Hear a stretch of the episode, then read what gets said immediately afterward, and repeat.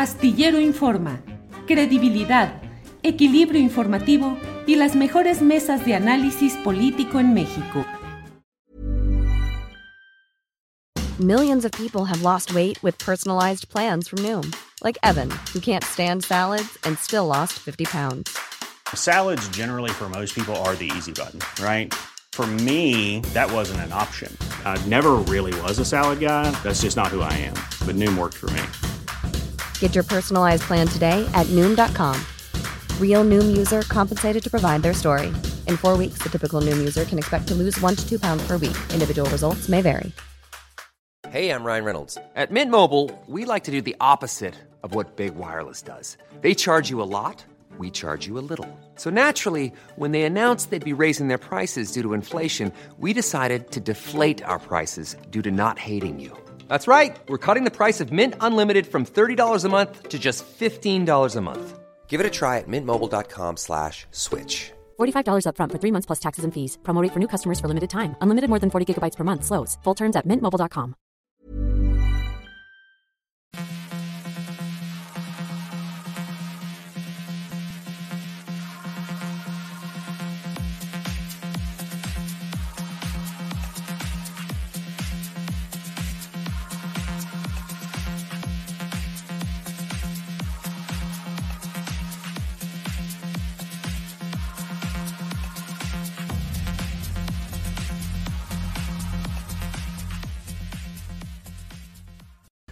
La una de la tarde, la una de la tarde en punto y ya estamos aquí en Astillero Informa.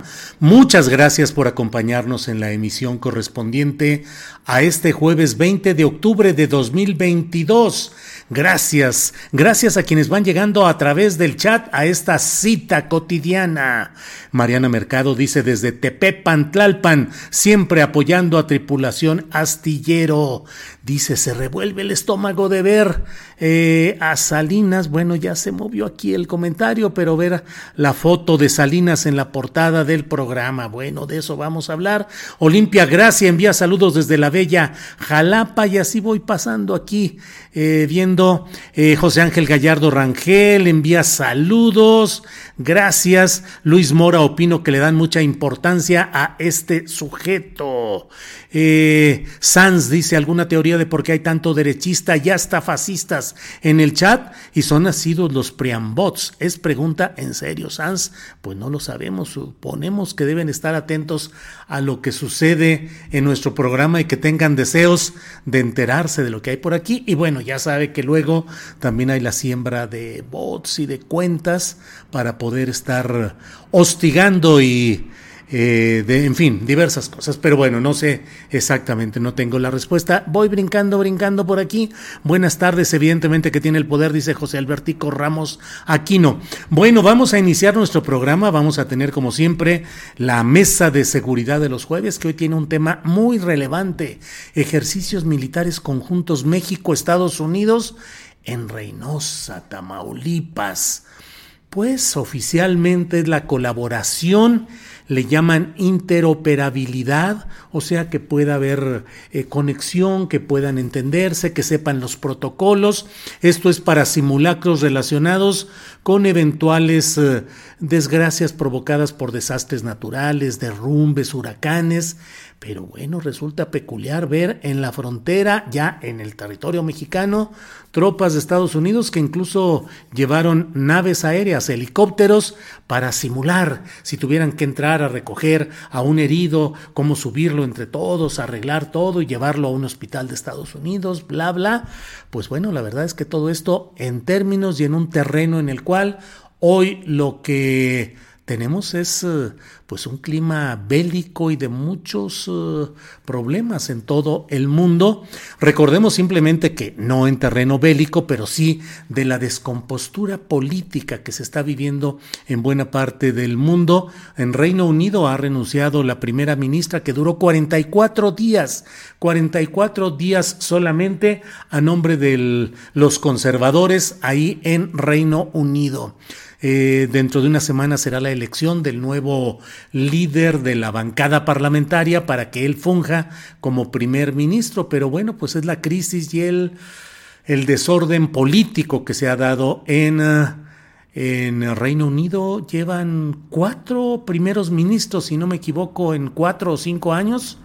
Eh, Boris Johnson, el anterior al actual, y pues la verdad es que desde el Brexit y los problemas financieros, mucho se ha descompuesto en la política y en la economía de Reino Unido. Bueno, vamos a avanzar en información que tenemos pendiente. Tendremos entrevistas más adelante relacionadas con este tema. Va a hablar con nosotros el escritor y periodista Francisco Cruz para analizar cuál es el poder, el que sobrevive, el que mantiene o no el grupo salinista y qué tanto rumbo a 2024 puede acelerar el paso. Ya lo platicaremos en su momento y otras entrevistas interesantes a lo largo de este programa, pero mire, déjeme ver, ándele por acá, dice Adolfo Aguayo desde Van Horn, Texas, camino a Houston. Escuchándolo se me acorda el camino, gracias por su compañía y atento a su información. Adolfo Aguayo, que le vaya muy bien en ese camino rumbo a Houston. Texas, muy amables. ¿Cuánto nos hubiéramos ahorrado si desde Fox cada uno hubiera durado 44 días? Dice Emanuel Dávila. Bueno, Mauricio Rodríguez Gutiérrez pregunta saludos y Adriana, Adriana Buentello está, eh, eh, dos días tuvo que dedicar a un trabajo interno que requerimos hacer aquí en la tripulación astillero. En su ausencia estuvo Alex Fernanda, a quien le damos las gracias por estos dos días de producción que realizó y ya está de nuevo montada en los controles eh, Adriana Buentello, pero le voy señalando que eh, un, algunos días, va a estar también fuera eh, por vacaciones, por descanso, pero todo con Adriana, afortunadamente todo camina bien y está aquí al pie del cañón. Gracias. Carlos A. Fernández dice saludos desde Alvin, Texas. Muchas gracias. Bueno, vamos a pasar con el primero de los videos que tenemos respecto a lo que ha sucedido en este día en la conferencia mañanera de prensa. Dice el presidente, que sí sigue habiendo corrupción, pero que antes el gobierno estaba dedicado por completo al saqueo. Escuchemos lo que sobre este tema ha dicho el presidente López Obrador. Yo soy un convencido de que el principal problema de México era la corrupción.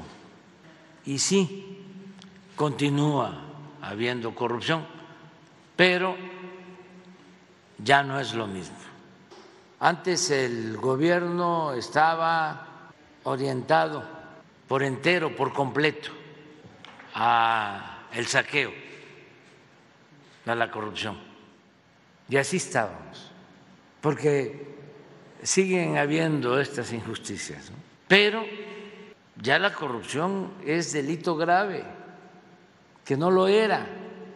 Ya no se condonan impuestos eso ha dicho el presidente de la República. Ya ha tocado además otro tema que, pues vaya, que plantea la visión política, es decir, lo que está viendo el presidente López Obrador y lo que prevé rumbo al futuro electoral de 2024. Miren, dijo esto respecto a guerras sucias, publicistas, planes del señor X y otro tipo de cosas. Escuchemos.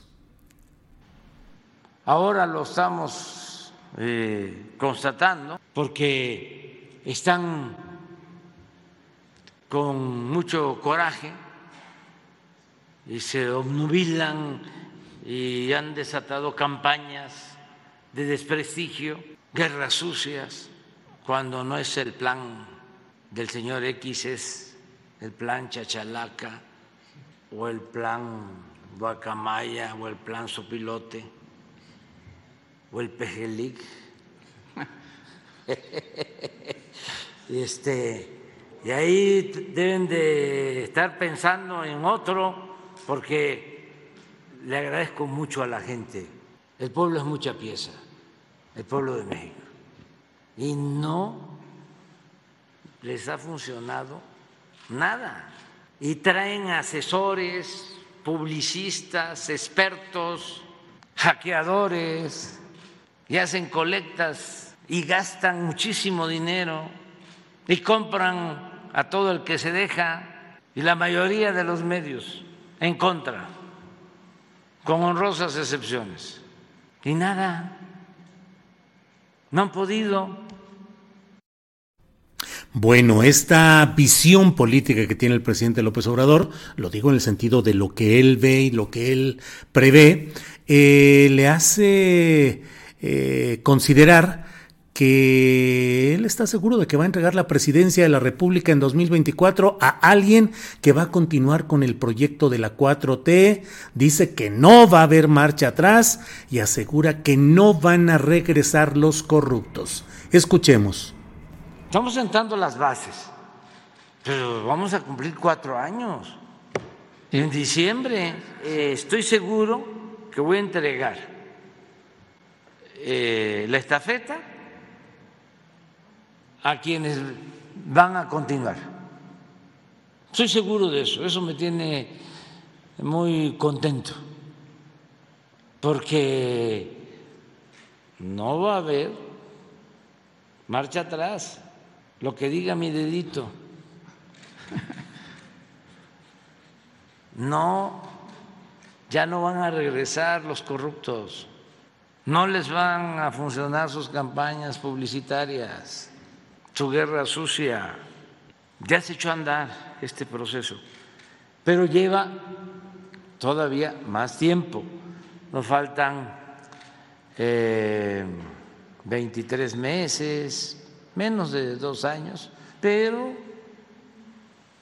vamos a hacer todavía muchas cosas y estoy muy contento porque hay relevo a la vista.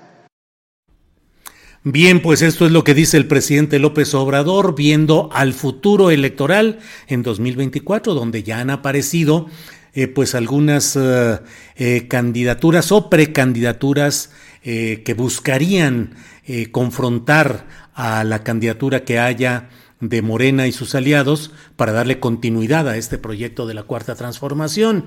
Ya hay en el PRI, han surgido cuatro nombres, se han autopropuesto Alejandro Murat, todavía gobernador de Oaxaca, Enrique de la Madrid, eh, está también Beatriz Paredes y Claudia Ruiz Maciú, que Claudia Ruiz Maciú es eh, hija de Adriana Salinas de Gortari, hermana de Carlos Salinas de Gortari, quien fue presidente de la República eh, de 1988 a 1994 y que pues él reordenó los grupos económicos y dejó una herencia política y de compromisos empresariales y políticos que vale la pena preguntarse si subsisten, si han quedado opacados o rebasados o inexistentes. Y para ello, mire, eh, está con nosotros Francisco Cruz, periodista y escritor, conocedor de todas las entrañas de los movimientos políticos y partidistas de estos grupos. Eh, y por eso, Francisco, buenas tardes. Julio, ¿cómo estás? Buenas tardes, gracias por la invitación. Mira, ¿Ah, sí? Este tema.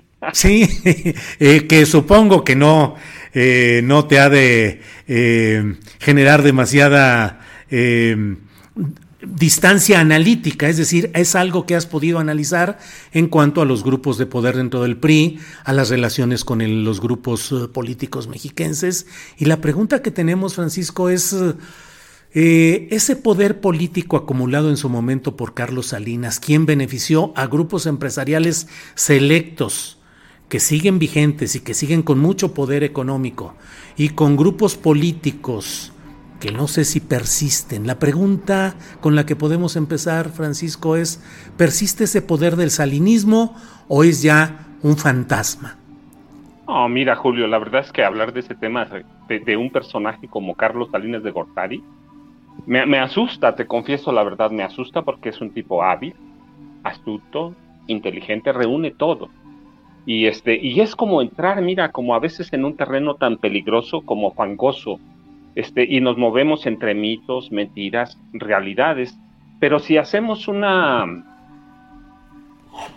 una mirada, mira, no hay que ser demasiado perspicaz ni tan agudo para ver con claridad que hay situaciones obvias que persisten, que hay personajes que se acomodaron con él, a los que él le dio vida, que mantienen vivo el salinismo que lo mantienen prácticamente en todo el país, tan vivo como, como agazapado en, una, en algunos momentos, porque así son los, los, grupos, ¿no?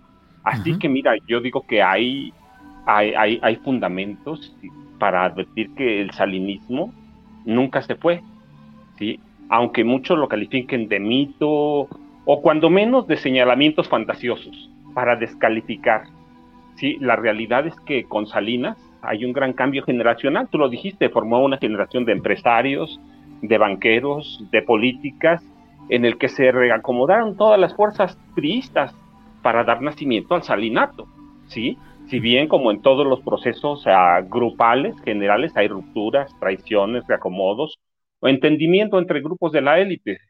Mira, así que este, por más que él intente convencernos o algunas otras personas, algunos analistas de que no existe, ahí está Salinas, este, agazapado. Carlos, primero hay que decirlo, mira, forma padre, forma parte de una familia cuyo padre, tú lo conoces muy bien, Raúl Salinas Lozano, quien alimentaba desde la década de, desde principios de, la década de 60, la idea de que los Salinas merecían y debían casi por mandamiento divino o destino familiar, como pasó con López Portillo, que era el, o se sentía la reencarnación de Quetzalcóatl, ¿no? Pero una familia que debían gobernar este país se, creía, y así los hizo creer Raúl Salinas Lozano, que eran una casta divina, que una genética diferente o sangre azul que pasa de generación en generación, generación, ¿no? No se trataba de un grupo o de un equipo como pasó, por ejemplo, en el 37, en 1937, en Hidalgo, a donde tomó forma el grupo Huichapan de la mano de Javier Rojo Gómez, o en el Estado de México, ¿no? Donde a partir de marzo de 1942 bajo el manto protector de un personaje tres veces obispo, en Derbe, Asia Menor, que no es cosa menor, San Cristóbal de las Casas y auxiliar primado de México, que es conocido como Maximino Ruiz y Flores, al lado de Maximino Montiel Olmos y el viejo diplomático carrancista Isidro Favela, le dieron grupo, eh, forma al grupo Atlacomulco y que pervive el grupo Hidalgo, Guchapan ya no, acaba de terminar, ¿va? Pero el grupo Atlacomulco persiste, y, pero no se trataba de eso. Mira, se, trataba de una familia, de, una familia, y tomo para eso dos señalamientos claros. El primero, que se reproduce en libros, en reportajes, en investigaciones, cuando el 4 de octubre de 1987, que lo debes recordar, tú y yo ya más o menos andábamos en la reporteada, Jorge de la Vega Domínguez destapa líder nacional del PRI como candidato presidencial eh, priista y Carlos le dice a su padre, a Raúl Salinas Lozano, Lozano, nos tardamos 25 años, pero llegamos. Es decir, lo estaba alimentando desde, desde, desde 63 cuando se le cayó la candidatura, candidatura presidencial porque no supo leer a López Mateos. No entendió que López Mateos tenía una hermandad con Díaz Ordaz, con, con, con Corona del Rosal, ¿sí? una hermandad que venía desde el Senado en 1946, este, con Donato Fonseca Miranda, mira, ¿sí? No lo supo entender. Entonces se fue, se retiró, pero nunca se fue.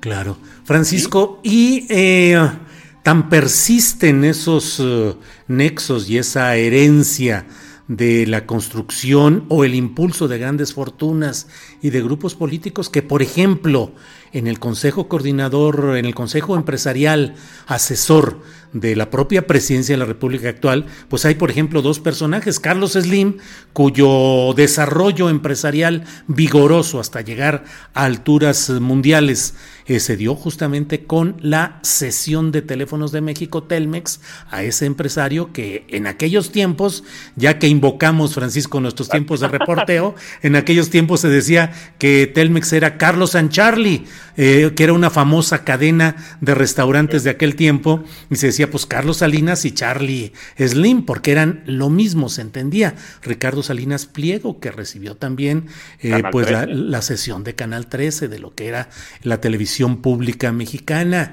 Eh, y como ello, bueno, persisten todavía políticos de toda esa, de toda esa eh, generación y de ese impulso salinista que siguen activos todavía. Creo que ahí hay eh, esos símbolos de la persistencia de ese salinismo, Francisco. No, pero claro, mira, tienes de entrada, aunque podemos seguirle la, eh, huella hasta Luis Echeverría, jovencita, a Beatriz Paredes Rangel. Claro. pero mira, la, seguimos, la podemos seguir embelesada con López Portillo como diputada, ¿sí? La, la, podemos ver, están las imágenes, no, no, no es algo tan viejo. Bueno, a lo mejor sí, pero no tanto. Este, entonces, mira, podemos a Beatriz Paredes Rangel, que viene desde el, desde el echeverrismo, se asienta bien con, con, con, con Carlos Salinas de Gortari, y la, que, que llega a la gubernatura, este, a la Secretaría General del PRI y, a la Embajada de Cuba. Se asienta muy bien en el salinato. Y tienes a, personajes como Mandio Fabio Beltrones. Si no está, pero está Silvia Beltrones Sánchez. Silvina. perdón, discúlpame, Silvina Beltrones Sánchez. Sí, Silvina Beltrones Sánchez.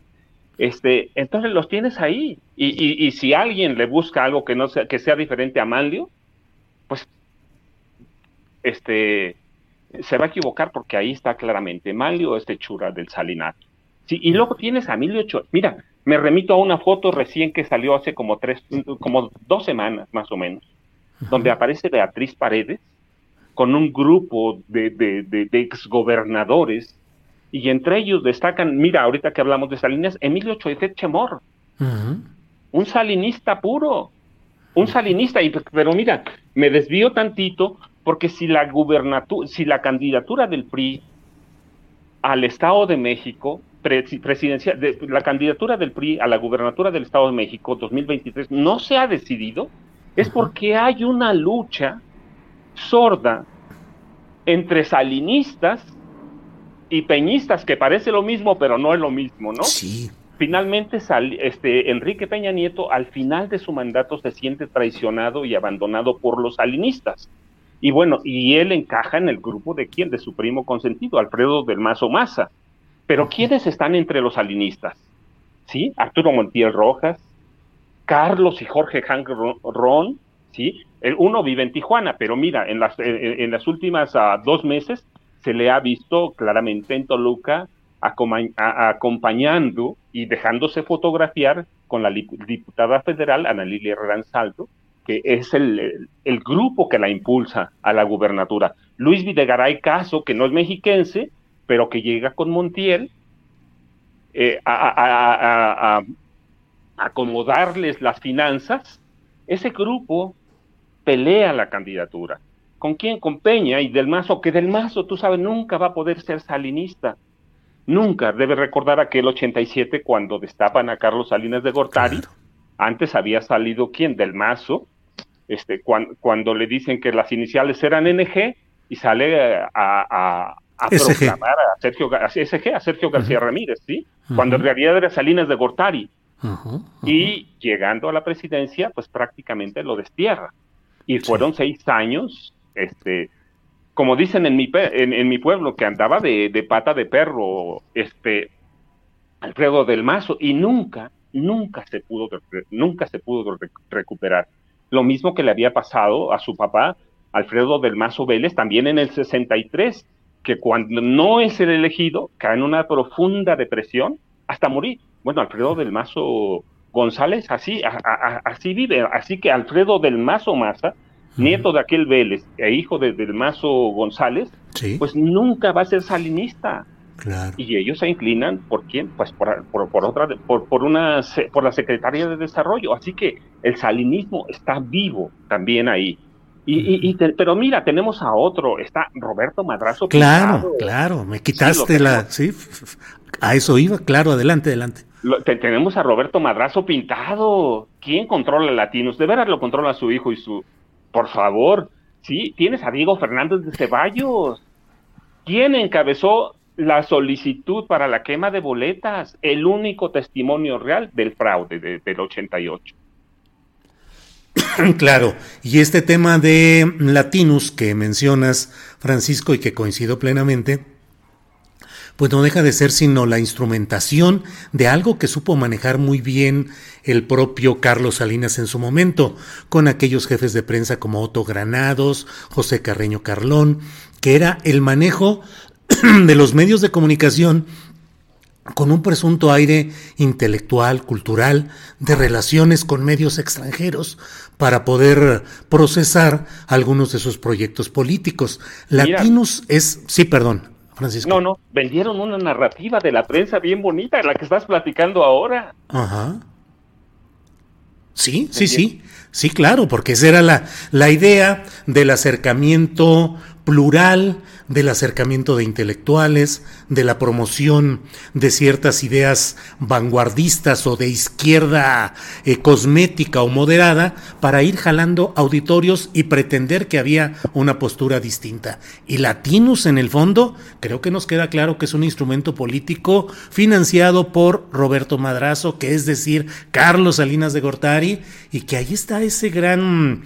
Por eso me parece muy interesante y muy importante, Francisco, que abordemos este tema, porque dicen que el mayor engaño del diablo es eh, hacer creer a la gente que no existe. Y aquí también el salinismo pretende hacer como que anda perdido, que anda de parranda, que ya no, ya no tiene fuerza, pero sus tentáculos están más que presentes, Francisco. Pero, claro, mira, tenemos incluso a Enrique de la Madrid Cordero. ¿Tú recuerdas cómo se incrusta él de lleno en la política? Cuando no, no defiende a su padre. ¿Recuerdas aquellas declaraciones que hizo Miguel de la Madrid en una entrevista? Cuando dice que, claramente dice que, que Carlos Salinas es un pillo y que Raúl Salinas de Gortari era un arco. y lo hace, su hijo no lo defiende. Enrique de la Madrid ah, deja que su padre pase a la ignominia, ¿sí? Con una abrupta senilidad adelantada. ¿Sí? Y lo incrustan en, en, las esferas políticas. El salinismo, ¿sí? salvó a Salinas cuando lo único decente que había hecho Miguel de la Madrid, no, mira, debo decir que sus memorias son muy decentes.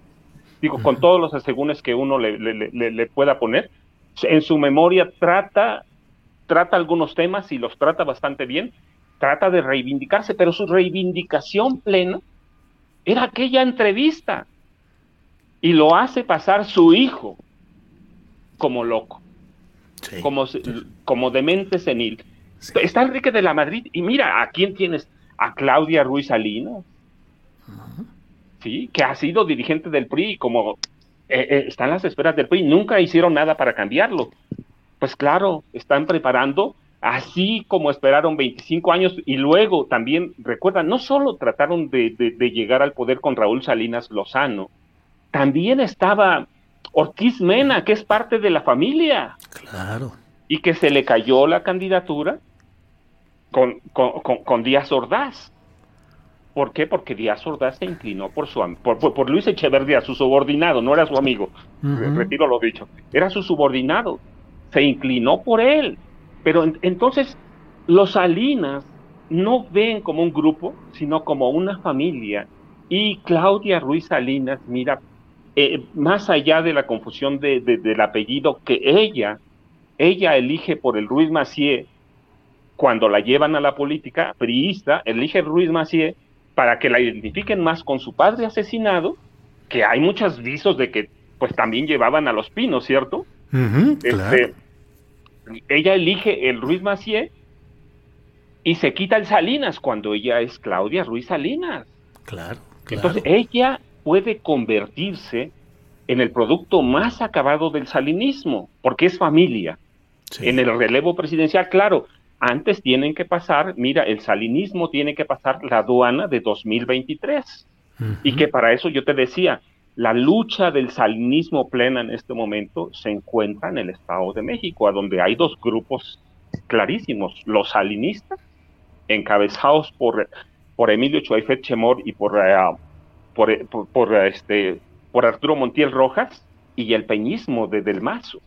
Del Mazo acaba, tú recuerdas, hace una semana y media fue a Europa y promocionan su foto con el Papa. Y claro, yo, mira, no puedo decir nada porque si es una familia enteramente católica. El grupo Atlacomulco se forma a partir de, un obispo. Claro, no un obispo cualquiera, tres veces obispo, vicario de la catedral, y Maximino Montiel Olmos, que es el padre de todos los Montiel que siguen, ¿verdad?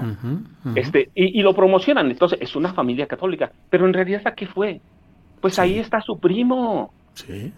Está, está su primo en España. ¿Qué tan lejos está España de, de, Roma? Pues claro, claro. Pues eh, Francisco, como todo, muchas gracias por esta radiografía, por esta hilación y relación de datos, de nombres, de apellidos. Y vamos a ver, porque creo que es importante eh, poner los reflectores analíticos también sobre este caso del salinismo, Francisco. Así es no, pero claro, mira, está tan. Yo digo que al margen de, como tú dices, juegan a la magia, Salinas es un titiritero de primera. Así lo fue en su sexenio. ¿sí?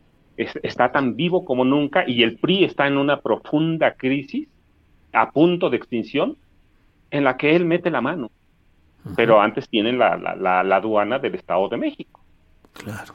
Francisco, pues como siempre, muchas gracias y espero que pronto volvamos a platicar de estos temas del pasado, del presente y del futuro. Francisco, muchas gracias. Como siempre, nombre, muchas gracias. Salud. Al contrario. Hasta luego. Gracias a Francisco Cruz, periodista, escritor.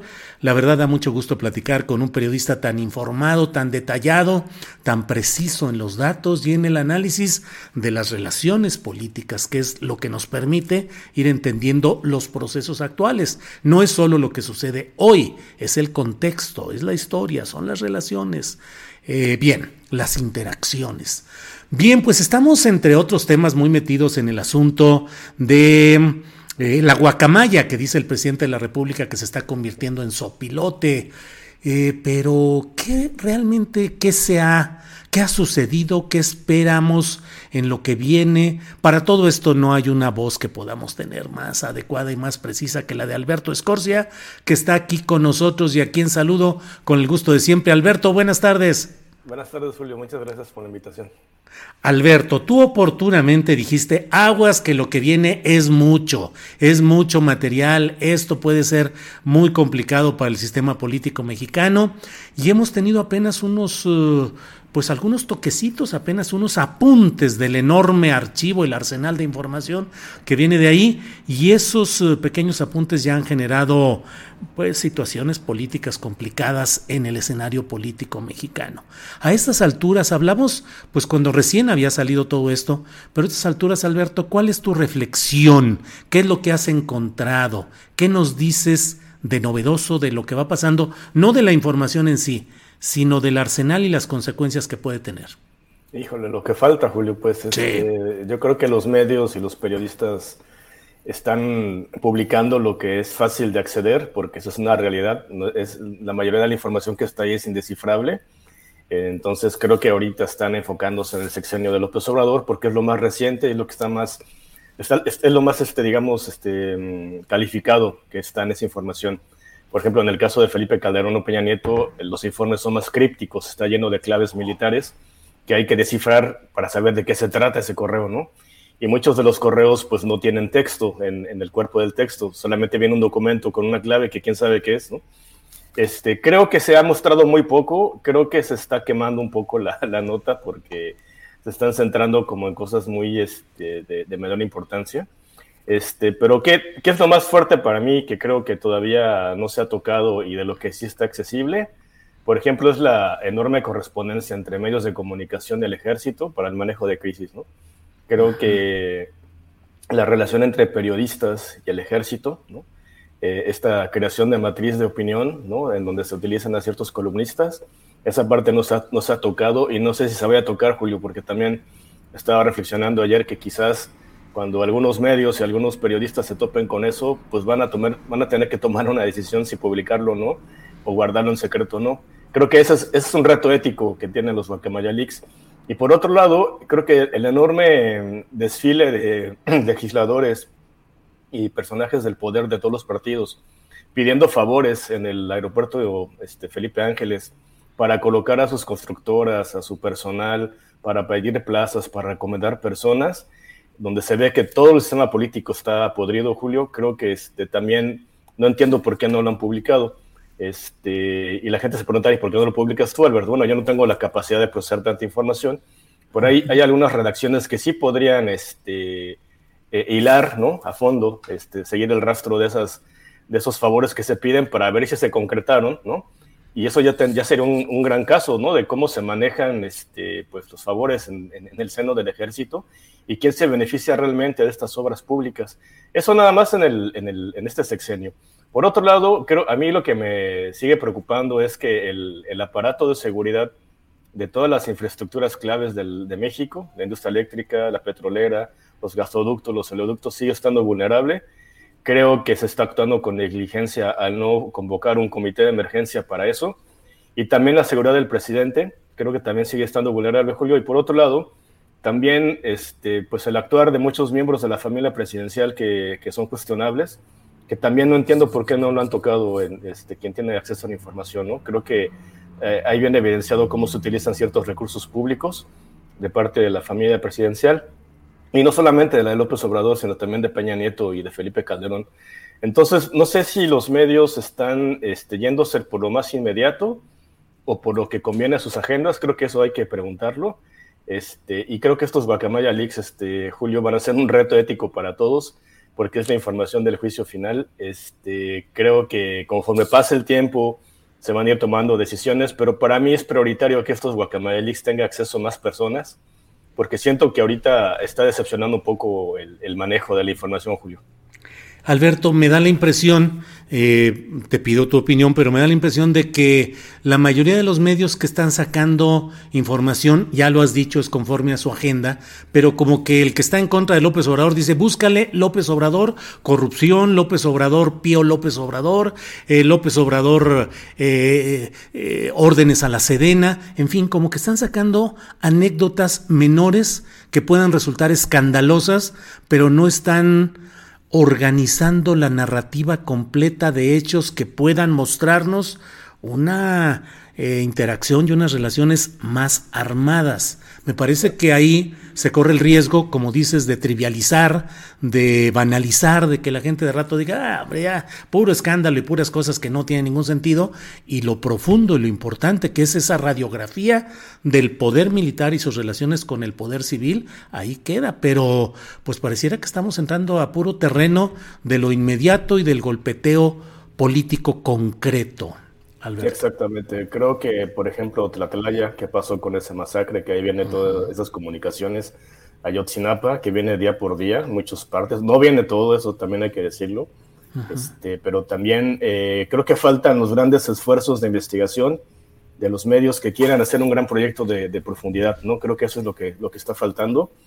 Eh, me pregunto si acaso estas notas este, esporádicas que están saliendo, que son pequeños destellos, eh, logren opacar lo grueso de los, Guacamayalix, quizás con alguna gran investigación de largo aliento, pues, eh, pues empiezan a dar los grandes efectos que yo temo que van a dar esto. Porque la información que viene ahí, Julio, creo que puede dar mucho para grandes protestas, no solamente en México, sino en todos los países donde se han revelado, donde se extrajo la información. Creo que conforme se vaya procesando la información, sí nos podemos enfrentar a una crisis de varios países. Este, y bueno, la gente se preguntará, bueno, ¿y cuándo va a salir esta información? Yo creo que depende de quien tenga acceso y esté decidido a, este, a publicarlo. Y por eso yo estoy abogando a que los hackers este, permitan a que más gente, más investigadores, o que incluso creen una plataforma donde pueda ser fácil acceder a esta información, Julio, porque lo que viene ahí, ahí es de interés histórico, interés nacional, y prácticamente es una radiografía de la corrupción este, desde el punto de vista del ejército, pero también algo que me preocupa también, Julio, es que viene mucha información, por ejemplo, del CISEN, ¿no? Muchos correos del CISEN que además eran enviados desde cuentas como Yahoo, como Gmail, eh, partes de, inteligencia compartidos entre municipios, gobernadores, presidentes municipales, prácticamente el mapa de todos los oleoductos. Este, creo que, aparte del interés periodístico, el que esta información caiga en manos equivocadas del narco, de los criminales o de intereses privados, creo que también eso abre otra ventana de riesgos, Julio. Entonces creo que eso va a depender mucho de la voluntad de quien tenga acceso y de que los hackers permitan que más gente pueda acceder a ellos. Alberto, aquí en el chat hay varias personas que dicen, pues organícense, pues participen, divulguenla. Es que se necesitan equipos de decenas de personas que puedan estar investigando y analizando a fondo y organizando para no sacar solo eh, en algunos medios incluso estatales, Alberto, eh, que se publican en algunos estados, eh, pues sacan porque le ponen ahí, o sea, Sinaloa eh, Chapo, eh, gobernador eh, del estado, y sale alguna cosa chiquita, y bueno, eso es lo que le, le nutre al interés de su audiencia, y otros saca por ahí Mencho, Jalisco, gobernador fulano de tal, y de ahí sacan alguna información. Pero Tú estás hablando cuánta gente, nomás por hacer el puro, el puro análisis, cuánta gente se necesitaría y durante cuánto tiempo para poder eh, organizar esta información y darle un sentido periodístico integral. Bien, para los Pandora Papers, que era la tercera parte de lo que son los Guacamaya se necesitaron cientos de periodistas durante más de un año, nada más para organizar y leer la información. Entonces, en el caso de los Guacamaya Leaks, necesitaríamos un equipo de más de 100 personas para, al menos en tres años, alcanzar a leer los, los documentos que vienen ahí, después el análisis, después la, el contrastar, el verificar. Eh, eh, aquí hay material para cuatro o cinco años, Julio. Este, yo creo que esto amerita un esfuerzo de todos los medios. Yo creo que todos los medios tendrían que haber ya convocado un grupo especial de varios periodistas, pero lamentablemente no creo que eso suceda. Creo que van a primar más las agendas políticas, ¿no? sobre todo el 2024 pero creo que va a ser demasiado tarde cuando se den cuenta que tienen que hacer eso.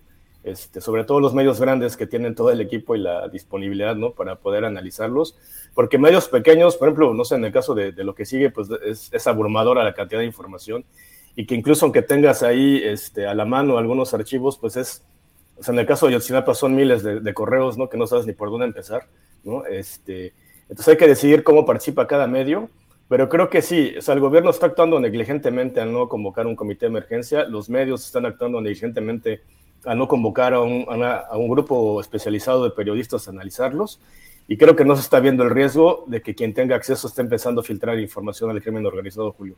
Creo que esas tres partes son clave en este tema de los Guacamaya Leaks y lamentablemente va a ser muy tarde cuando se den cuenta de qué realmente está, eh, qué, qué, cuál es la importancia del que viene, Julio. Sí, Alberto, también me llama la atención que todo se ha centrado en filtraciones correspondientes a este, a lo que va de este sexenio, pero ahí también hay información de sexenios anteriores y hasta ahora no se ha difundido nada especial sobre esos sexenios, Alberto. Así es, yo me estoy enfocando en el sexenio de Felipe Calderón y de Peña Nieto. Y por ejemplo, viene eh, toda la historia de cómo se convirtió una base de la Fuerza Aérea en Ixtepec, en el, en el, el istmo de Tehuantepec de cómo se convirtió en un parque eólico, ¿no? Y ahí vienen las negociaciones, el, tema de los contratos, eh, los, favores que se piden, ¿no? Entonces viene, eh, además hay que recordar que en la época de Calderón, pues estuvo grandes conflictos con las comunidades del Istmo por, por justamente implantar este, estas plantas eólicas, ¿no? Y esta del ejército es una más. En el caso de Peña Nieto, pues viene abrumadoramente pues toda la información sobre Ayotzinapa y Tlatlaya, pero todavía no hemos visto, por ejemplo, cómo se construyó el aeropuerto anterior, ¿no? El que está en el lago de Texcoco, esa barra perimetral que construyó el ejército, toda esa información viene ahí, Julio. Entonces, este, no, no, entiendo yo por qué los medios no se están yendo como a esa parte que creo que es prioritaria. Obviamente cada medio va a decidir qué hacer, ¿no?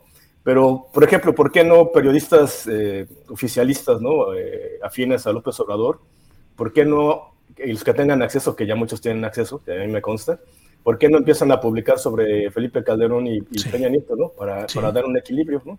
Y los veo lastimosamente descalificando la filtración. Y yo creo que no les, no les va a alcanzar la descalificación, seguir diciendo que es algo mínimo, porque lamentablemente va a llegar un momento en que se sepa qué viene ahí, Julio. O sea, creo que este, estas revelaciones están mostrando el actuar de cada quien, el, el, alma pura de cada quien y su compromiso ético con la audiencia y con el país. Creo que más allá de andar defendiendo a un presidente o de andar atacando a un presidente, creo que esto, estos guacamayalí son una oportunidad para rehacer el país. Así de fuerte está la información, Julio. Entonces creo que este, aquí depende del compromiso ético que, que tenga cada quien, ¿no? Y el compromiso histórico, Julio. Alberto, pues te agradezco mucho esta oportunidad de asomarnos a lo que ha ido aparte, una parte de lo que se ha ido desenvolviendo, desarrollando de este tema de Guacamaya. Queda mucho por delante. Gracias. sí, sí, sí, sí. un par de cosas. Una es que viene abundante información de espionaje. Ayer o antier el Universal ya publicaba cómo se grababa Beatriz Gutiérrez Müller. Es apenas una partecita de lo que viene, ¿no? De la familia presidencial. Pero viene, por ejemplo, viene el espionaje a muchos narcotraficantes, ¿no? Este, además compartido de una forma insegura, ¿no? Este, que a mí me abruma, este, cómo digitalmente se protegía muy mal el ejército, pero cómo físicamente era muy efectiva la inteligencia del ejército. porque recopilan todo, dónde comes, dónde duermes, este, qué haces, cuáles son tus amantes, quiénes son tus amigos, todo eso. Esa forma de recuperar información, el ejército es muy eficiente. Eso es lo que viene ahí, por ejemplo, ¿no? Y ya por último, si me dejas... No, no, no, adelante, todo el tiempo, no te preocupes, Alberto. Al contrario, yo estoy preocupado de quitarte el tiempo, pero adelante. creo que esa, eh, en, el caso de, se habla de que no hay espionaje a periodistas y activistas que son síntesis informativas, creo que es una gran irresponsabilidad. Obviamente está lleno de síntesis informativas, que incluso el título dice síntesis informativa, pero hay reportes que están clasificados como reportes de inteligencia y que dicen, tienen la etiqueta confidencial, y sí son, son seguimientos a, periodistas como Temoris, como Maite Azuela, como Ricardo Rafael, por ejemplo, que no es una, no es una síntesis este, informativa, ¿no? Sí, sí se trata de un trabajo de, de, espionaje, de seguimiento de las declaraciones, de qué hacen, a dónde van, en, qué declaran, cuáles son los efectos, y la Sedena encarga estudios del impacto de esas opiniones, o sea, el, la Sedena sí está muy preocupada de la opinión de los columnistas este, que ellos catalogan como en contra del gobierno, pero también, Julio, hay muchos informes eh, que catalogan a periodistas a favor del gobierno. Entonces, ¿qué significaba en esos entonces estar a favor del gobierno? Si, empezamos a correlacionar los que eran espiados, muchos de ellos recibieron amenazas. Entonces, ¿qué pasó con los que estaban catalogados como a favor del gobierno? ¿Recibieron contratos? Este, ¿Cómo podemos interpretar el, estar a favor de un gobierno, Julio? ¿no? Entonces creo que aquí, como digo, es la información del juicio final. Eh, ojalá que haya una forma de hacerla más accesible incluso a la población, esta información, la que se pueda hacer pública, porque creo que es una oportunidad de rehacer el país y evitar este, una crisis que, muy grande que puede eh, ocasionar estos, estos Bien, eh, pues Alberto, con mucho, con mucho, con mucho reconocimiento a tu trabajo y además déjame decir que quienes nos escuchan, quienes nos ven, ojalá y ayuden al trabajo de Alberto Escorcia, cuya página, cuya presencia ha sido desmonetizada. Nosotros sabemos lo que es de la, desmonetización, sabemos eh, las mil, los mil caminos que pueden llevar voluntaria o intencionalmente por campaña o por lo que sea, el hecho es que cuando nos tumban nuestra posibilidad de monetizar, nos tumban también nuestro, nuestro ingreso económico. Entonces, a reserva de que nos digas, Alberto, la dirección que haya, la que fue cancelada, alguna cuenta, lo que tengas, para quien desee eh, colaborar en esta etapa en la que luchamos nosotros por monetizar legítimamente, pero nos quitan esa posibilidad, se complican las cosas, Alberto. Ya, muchas gracias por la oportunidad. Pues sí, eh, justamente recibimos ahí un, después de hablar de estos temas, este, reportaron la página y quitaron toda la capacidad de financiarlo. En 12 años ya lo que sigue era autofinanciable, o sea, eh, este golpe es muy fuerte porque sí pone en riesgo toda mi labor, ¿no? De muchos años. Este, y en lo que me reorganizo y en lo que uno se recupera de un golpe de estos en lo que una pela, pues sí se pone en riesgo el, seguimiento que le estoy dando, ¿no? Este, aparte de la monetización, yo lo financiaba de mi trabajo, pero este, pues era el 70% venía de la monetización. Y sí, la gente que nos gusta apoyar este, es a través de PayPal, desde la dirección yo soy red gmail.com y agradeceremos todos los apoyos. Mucha gente ha estado apoyando últimamente, eh, nos ha servido mucho, pero ahorita necesitamos el apoyo al menos para un mes o dos en lo que eh, el rumbo que tomen las apelaciones con YouTube y con, y con Google, que es todo un periplo, ¿no? Que además es totalmente injustificado el que nos han reportado, sí. O sea, yo sí lo considero un ataque a nuestra labor, Julio. Sí, sí, sí, sin duda. Eh, lo sabemos, lo conocemos y bueno, pedimos y proponemos a quienes nos escuchan que valoren el trabajo periodístico que ha hecho durante tanto tiempo Alberto Escorcia, periodístico y de análisis y científico técnico, y quienes puedan hacerlo, que ayuden, que aporten. Eh, Alberto, como siempre, muchas gracias por esta oportunidad de platicar contigo y volveremos un poco más adelante a ir revisando todo este asunto. Sí, gracias, Julio. Y ojalá que la audiencia presione a sus periodistas favoritos para que hablen más de lo que vienen los Guacamealix. Muchas gracias. Al contrario, hasta luego. Bueno, pues esto sucede cuando es la una de la tarde con 47 minutos. Em, mire, tenemos más información, pero es muy interesante todo lo que se está eh, tejiendo y destejiendo y señalando respecto a este arsenal de información que son los eh, eh, lo emitido por el colectivo Guacamaya. Es mucho y es muy importante y hay que analizarlo con cuidado y fijando bien la postura periodística, ética, política que se tiene respecto a estos temas. En fin, eh, tenemos todavía alguna información pendiente antes de que llegue la hora de nuestra mesa de seguridad y por lo pronto déjeme irle diciendo que eh, hubo hoy otra declaración del presidente López Obrador en la conferencia mañanera de prensa acerca de la percepción de inseguridad. Eh, dijo esto el presidente López Obrador. El resultado de la encuesta del el INEGI sobre percepción sobre inseguridad en México. Desde que se está haciendo la encuesta en este trimestre es el más bajo. A ver, hay una. Y es percepción, pero ayuda mucho a entender que la gente pues sí está sintiendo que estamos haciendo un esfuerzo para garantizarles la paz y la tranquilidad. Bueno, y en esta misma conferencia mañana de prensa habló Ricardo Mejía Verdeja, subsecretario de Seguridad del ámbito federal, e informó sobre este caso que usted recordará de un feminicida en el caso de Ingrid Escamilla. Aquí está lo que dijo Ricardo Mejía. Informar con una sentencia muy relevante que queremos reconocer el trabajo de la Fiscalía de la Ciudad de México. Se obtuvo la mayor penalidad Aquí un feminicida puede hacerse acreedor. La penalidad por feminicidio va de 40 a 70 años. Y en el caso de Eric Francisco N., fue condenado por un tribunal de enjuiciamiento a 70 años de prisión por el homicidio perpetrado en contra de Ingrid Escamilla, que es un caso de eh, una gran brutalidad donde no solamente fue el feminicidio, sino... Eh, tratos crueles e inhumanos y la exhibición posterior de este evento. Ya tiene 70 años de prisión, que es la máxima penalidad por este delito. Bien, eso ha dicho el subsecretario federal de Seguridad, Ricardo Mejía. Y mire, el ministro presidente de la Suprema Corte de Justicia de la Nación, Arturo Saldívar, acusó al senador Germán Martínez Cázares de estar mintiendo reiteradamente en cuanto a este tema relacionado con las Fuerzas Armadas. Escuchemos. Aquí hay que decir, no son los senadores, es un senador que tiene alguna obsesión enfermiza conmigo y que miente reiteradamente. No hay proyectos, yo no los tengo en el cajón y yo no les puedo ordenar a los ministros lo que haga.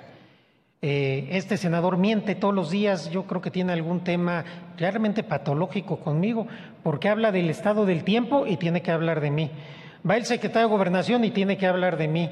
Se sube a hablar, yo creo que de la minuta del cambio climático tiene que hablar de mí yo creo que yo lo invitaría pues a que busque otras cosas que hacer en su vida que hablar mal de mí todos los días en todos los lugares.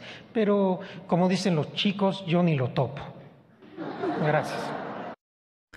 Yo ni lo topo. Un día hay que analizar esa vertiente del ministro presidente de la Suprema Corte de Justicia de la Nación, Arturo Saldívar, que en su última etapa, ya cuando va de salida, cuando va a dejar la corte, pues se ha vuelto promotor del lenguaje inclusivo, eh, de la atención a las mujeres, eh, de entrar a las redes sociales con un aire muy cotorro, muy vacilador, muy todo, muy, muy fresco. Y ahora vean, cierra diciendo, yo ni lo topo, así como dicen los chavos o como dicen luego algunos grupos eh, de asuntos especiales que dicen yo ni lo topo o bien voy al topón, que es lo que dicen algunos otros.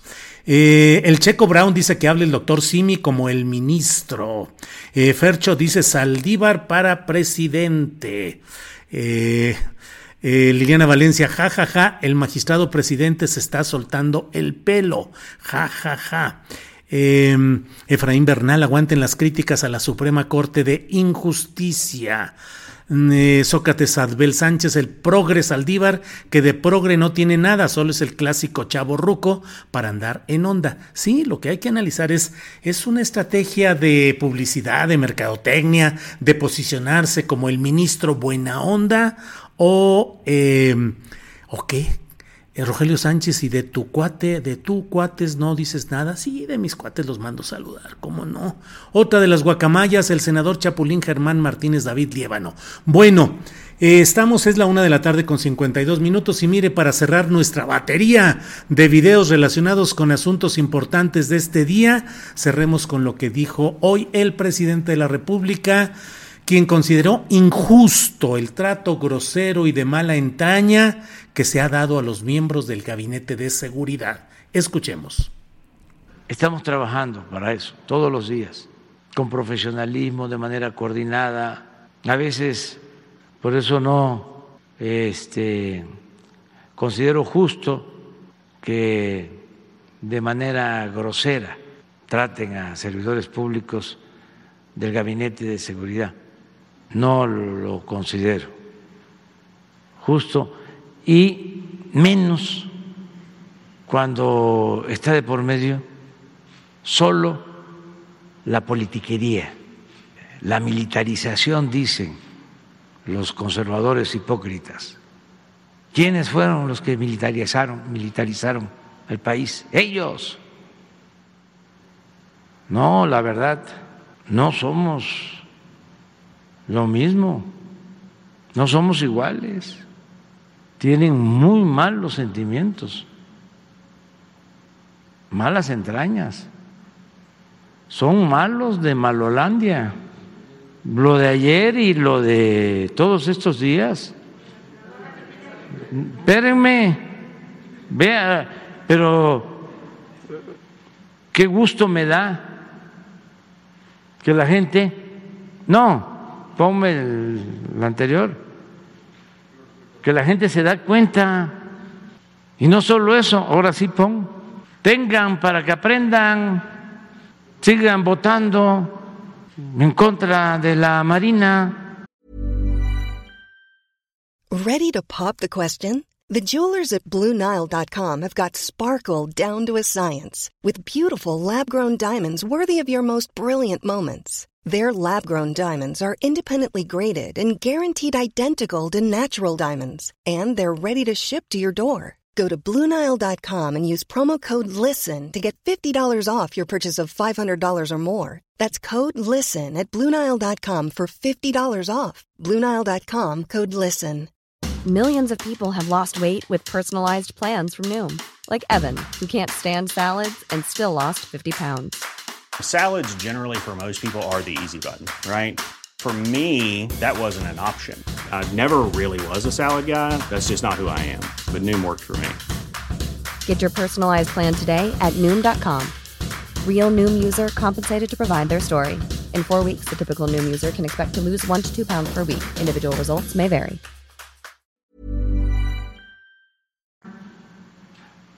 Sigan votando en contra de la Secretaría de la Defensa, sigan votando en las cámaras en contra de la Guardia Nacional. Eso es lo que piensa el pueblo y esos legisladores a quién representan. Bueno, pues esto es lo que ha dicho el presidente de la República. Eh, para cerrar, cerrar, me acuerdo que había un, un, programa en el cual salía Raúl Astor, en el cual decían el final final, creo que era en ese, eh, el de no empujen, así se llamaba el programa, y decían un final, pero luego otro final, y luego decían el final final. Entonces, este sí creo que es el... el uh, video final final. De lo que dijo es muy breve, es lo que dijo la secretaria de Seguridad y Protección Ciudadana, Rosa Isela Rodríguez, respecto a datos estadísticos. Escuchemos. En el homicidio doloso disminuyó 13.9% y es el septiembre más bajo, el de este 2022, desde hace cinco años. No empuje, bueno, bien, esto es lo que ha dicho la secretaria Rosa Isela Rodríguez.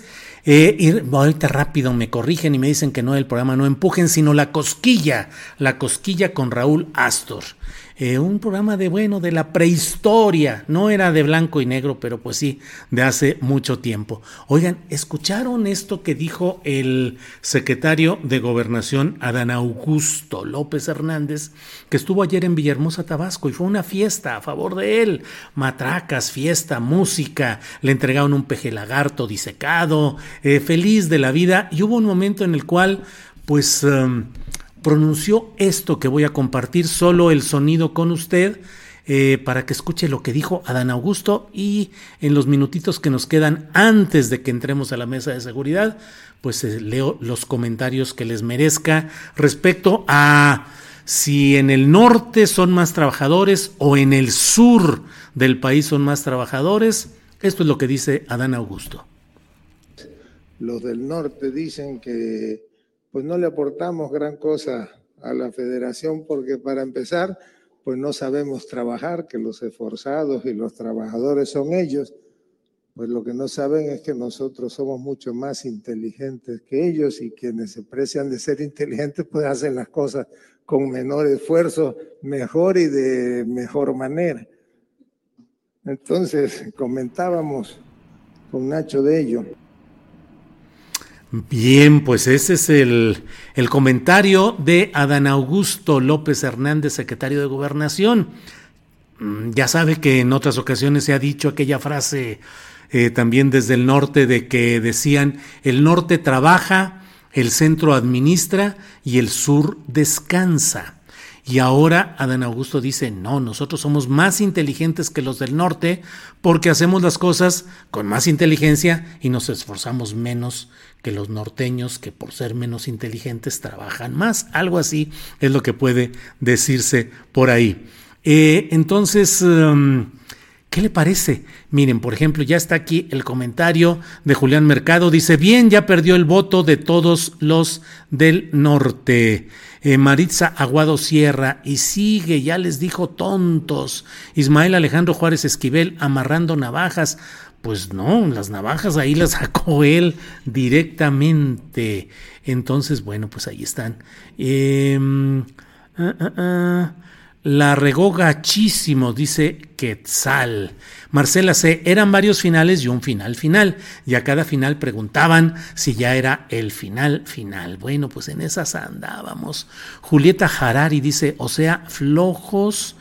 Em, bueno, ahí están algunos comentarios. BRAM es tontería decir que un lado son más inteligentes que en otro. Hay gente inteligente y gente tonta en todos lados. Eh, José Ignacio Barrueta dice es correcto, simplemente hay que decir mayas. Héctor Ramos, déjese de estereotipos, señor Augusto, una al país. Bueno, pues estas son J. Pablo K. dice torpes generalizaciones del secretario. Bueno, pues esto es lo que ha habido eh, de información, de entrevistas. En unos segunditos vamos a pasar ya a nuestra eh, mesa de seguridad. Antes eh, tengamos una pausa para que entre eh, un espacio promocional que nos va a hacer favor de poner Andrés Ramírez. Andrés, adelante, por favor.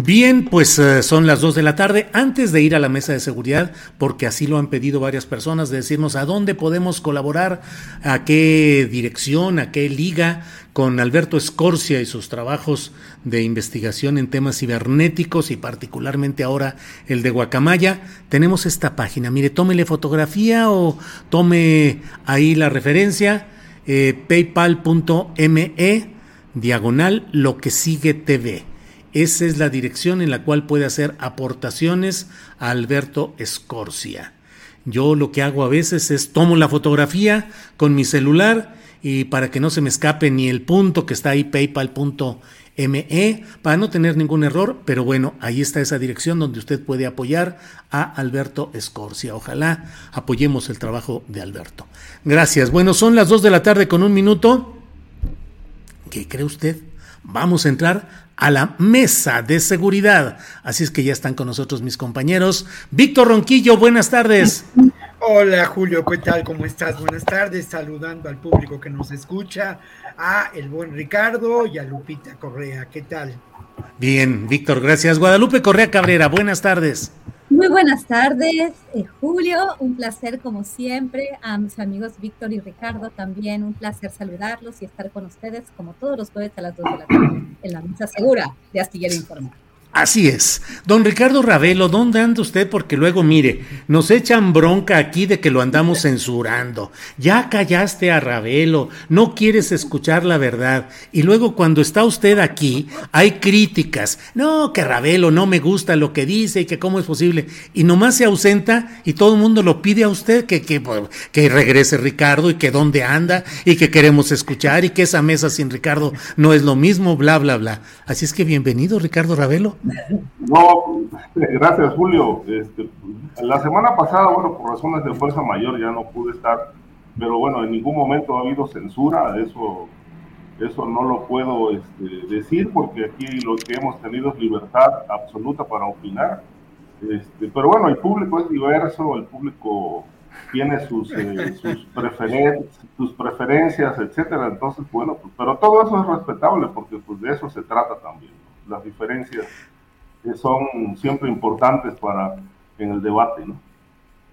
Sí, sí, sí, así es. Yo en son de broma decía, eh, esta es una estrategia de Ravelo para que todos sus uh, admiradores y seguidores se manifiesten. Pero no, claro que todo es broma y nos llevamos muy bien y efectivamente aquí hay la más absoluta de las libertades. Gracias por estar de nuevo, Ricardo. Guadalupe Correa Cabrera, hay un Sí, Ricardo. Guadalupe, eh, ha salido información respecto a un ejercicio militar conjunto de militares de Estados Unidos y de México en la frontera, específicamente en Reynosa, que es una nota que se publicó así como, bueno, pues es cooperación, es entre amigos, eh, finalmente, pues es un acto, digamos, relativamente eh, aceptable para alguna, pues en, la dinámica en la que estamos ahorita, que ya no nos escandaliza nada, pero sobre este tema de estas Fuerzas Amigas 2022, ¿qué opinar? ¿Qué opinas, Guadalupe Correa?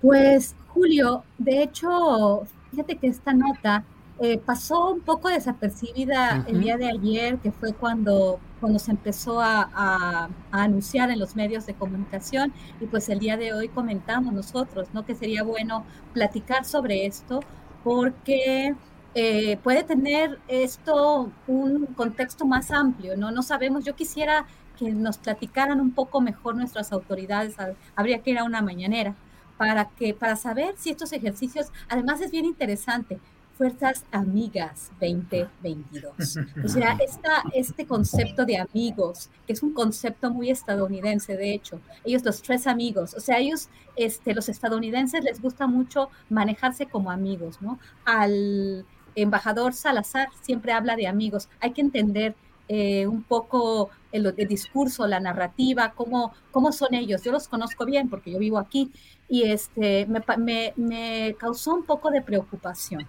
ya este tipo de ejercicios en una ciudad muy complicada, sí, muy complicada desde hace ya varios años, desde probablemente los primeros años de este, de este eh, siglo, pero principalmente a partir del año 2010, cuando los Zetas y el cartel del Golfo se dividen realmente de una vez por todas y se, se separan y empiezan una, un, pleito muy, muy fuerte con armas de alto calibre. Es una, es una frontera compleja. ¿Qué están haciendo estos amigos, estas fuerzas armadas amigas? Es un ejercicio un poco extraño y complejo. Miren lo que dice, por ejemplo, en el artículo de la jornada, ya varios medios lo han cubierto. El ejercicio de hoy, o sea, de ayer, se trató de un, impact, de un impacto de un huracán categoría 5 en los estados de Tamaulipas, México, Texas, Estados Unidos, tocando la ciudad de Matamoros, Reynosa, Brownsville, mi antiguo hogar, y McAllen. Para ello, durante la simulación se utilizaron dos naves de la Armada estadounidense y uno mexicano, un UH-60 Blackhawk, que son helicópteros utilitarios de carga media, bimotor este, o rotor para trasladar a los heridos. Están, están haciendo estos ejercicios supuestamente para cuestiones no bélicas, ¿no? Están, este, para, entiendo que para, para una cuestión de un huracán. Sin embargo, este, pues ya, ya está la entrada, ¿no? De estos amigos, otros que vienen a ayudarnos en época de huracanes, en un momento en el cual, de nuevo, Estados Unidos, ya lo he dicho antes, Estados Unidos está al borde, estamos al borde de una guerra eh, compleja en Taiwán, eh, está la cuestión de Ucrania, estas guerras proxy de los Estados mm. Unidos, y, y, esto preocupa. Avance de fuerzas armadas estadounidenses también, ya con lo que está sucediendo, la militarización en el tema pues de la seguridad en México total, el tema de la seguridad pública y otras, otras actividades, y ahora pues no nada más que que las Fuerzas Armadas están tomando más, más, más, este, más fuerza, sino además de todo están con los amigos, ¿no? Y esto sí preocupa, eh, principalmente porque estamos hablando de la frontera en un momento no solamente de guerra, sino donde hemos, este, o han, obviamente las agencias de, energía, que siempre son las que saben mejor que hay en el subsuelo que nosotros mismos, la agencia de, de energía estadounidense. Es, tenemos tierras raras, litio en Sonora, tenemos hidrocarburos, gas natural y petróleo en, la, toda la región del noreste. Por eso, eh, cuando escribimos, cuando escribí el libro de los Zetas, este, pues se, eh, pude mapear exactamente los recursos, ¿no? Y dónde están haciendo, bueno, es un, simplemente, perdón, no, me quiero extender más, pero sí es, es preocupante, diría yo. No, no, me, no me da mucha buena espina esto. Gracias, Guadalupe. Eh, Ricardo Ravelo, ¿qué opinas de este Ah, perdón, no está. No, lo perdimos. Ya ven, se va y regresa. Bueno, Ricardo Ravelo. Víctor Ronquillo, por favor, ¿cuál es tu opinión sobre este operativo militar conjunto? Ya está ahí. Ya está Ricardo. Bueno, ¿ya está bien todo, Ricardo Ravelo? Sí, es que tuve una, una distracción. Resulta que no conecté mi computadora y la pila se acabó. Ah, bueno, Ricardo, eh, ¿Qué opinas sobre este tema de la, eh, de la operación militar conjunta Fuerzas Amigas 2022 en Reynosa, Tamaulipas? Mira, es, eh, en realidad eh, es algo inusual esto. por lo menos yo no tengo antecedentes de, de que el ejército norteamericano haya entrado a México a cooperar con las autoridades nacionales y, llama mucho la atención, como bien lo dijo Guadalupe, eh, sobre todo por el, lo más reciente que ocurrió en Zacatecas con la petición del gobernador de que autoridades estadounidenses entren al Estado para enfrentar a la criminalidad, porque las fuerzas locales ni las federales pueden con este problema en esa región. Pero eh, Llama muchísimo la atención que esto esté ocurriendo en la frontera. Eh, ignoro si esto forme parte de algún tipo de convenio eh, binacional como para que haya apoyo mutuo este, de Fuerzas Armadas mexicanas con el ejército de Estados Unidos, pero yo creo que es un tema que pues vale la pena eh, darle seguimiento y no solamente eso, como bien lo decía Guadalupe, habría que preguntarle al presidente de la República o al propio secretario de la Defensa, pues que explique de qué se trató este, esta este, fuerza amiga, ¿no? Este apoyo mutuo, este, pero bueno, a ver si lo quieren, si lo quieren detallar, si lo quieren explicar, porque si algo ha caracterizado históricamente a las a las Fuerzas Armadas es precisamente el silencio, la opacidad, la, no rendición de cuentas. Entonces, este, pues bueno, a fin de que esta situación no se preste a, más especulaciones, este, pues yo creo que vale mucho la pena tener una explicación puntual por parte, por parte de, la autoridad, en este caso militar. Bien, Ricardo. Eh, Víctor Ronquillo, ¿qué opinas de este tema que estamos abordando del ejercicio militar conjunto México-Estados Unidos en Reynosa? Bueno, lo primero es que quiero agradecer a, Guadalupe, Correa Cabrera el llamar la atención sobre esta nota, porque ella fue la que nos dijo hace una hora, hora y media que valdría la pena que la comentáramos. Lo otro, también quiero agradecer de verdad el trabajo de, de una inmediata, instantánea edición que se hizo con la nota. Creo que le da mucho dinamismo a la, a la mesa. Creo que se presentó de una manera muy interesante la información por parte de Lupita y por parte de eh, pues quienes hicieron ese trabajo instantáneo. Adriana Buentello. Adriana lo hizo. pues mira, ni, más, lo hizo de volada. Tendría que ser Adriana Buentello, la verdad de las cosas. Un abrazo, mi querida amiga Adriana, y, y, y, mi gratitud, porque eso le da dinamismo a, es decir, estas dos intervenciones, perdonen ustedes la expresión, pero le da dinamismo a nuestra mesa y sobre todo yo reconozco primero que cualquier otra persona nos mostró la dimensión de lo que ocurre, ¿no? Esa edición y el comentario de Lupita mostró la dimensión de lo que ocurre. Y bueno, eh, voy a entrar en el tema y hablando de esa dimensión, habría que ubicar el contexto, ¿no? En el que se dan esta situación. Por un lado, yo lo primero que señalo en ese contexto es ni más ni menos que lo que tú, Julio, ya hace algunos meses o quizá un poco más de un año, hablabas del activismo político de Ken Salazar, ¿no? Este embajador, que es un ejemplo, por un lado, de veras, ¿eh? de una audacia injerencista por parte de Estados Unidos, que francamente parecía que había ocurrido o que ya había pasado hace décadas. Por otro lado, bueno, su coqueteo con Andrés Manuel López Obrador y con el proyecto de la 4T, deja que pensar en relación a esto que señaló. Bueno, no podemos olvidar lo que ocurrió en Zacatecas hace un par de semanas, donde al parecer, pues habían firmado convenios entre la DEA eh, y eh, a otras agencias de Estados Unidos y el propio gobierno de Zacatecas, algo, como dice Ricardo, absolutamente inusual.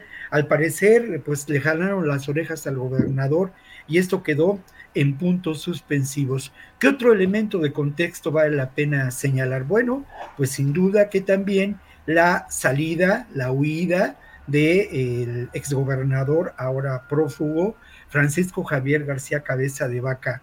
No es casual, ¿eh? yo, yo creo que, que, estos asuntos a lo mejor sí corresponden a un azar, pero un, un azar que nos presenta lo que está ocurriendo.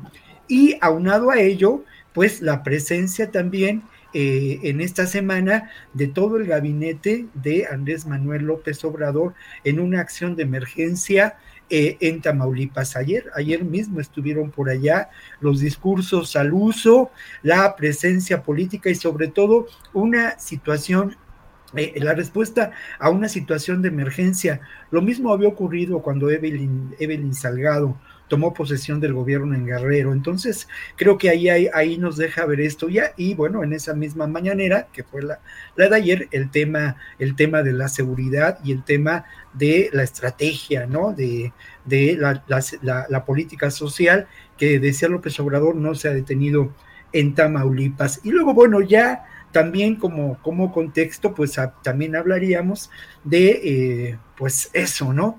El ejército mexicano, no es una ah, institución, digámoslo, ninguna lo es, ¿no? Monolítica. Hay diferentes grupos, diferentes intereses. Y yo me pregunto, ¿a quién conviene esta relación de amigos entre Estados Unidos y México? Y por otra parte, también eh, me, quiero, me quiero referir a, eh, a que quizá en el discurso hemos dejado atrás el paradigma de la guerra, del narco, pero lo habremos dejado en los hechos. Eh, creo que estos son algunos elementos de, contexto que yo quisiera, quisiera anotar. Y lo otro, bueno, pues está ahí dada y, y de manera muy, muy incendiada la discusión en torno a la dicen los de oposición o dice la oposición la militarización y dice el gobierno de la 4T pues una tarea de urgencia ante el, ante el caos que, en que nos encontramos, ¿no?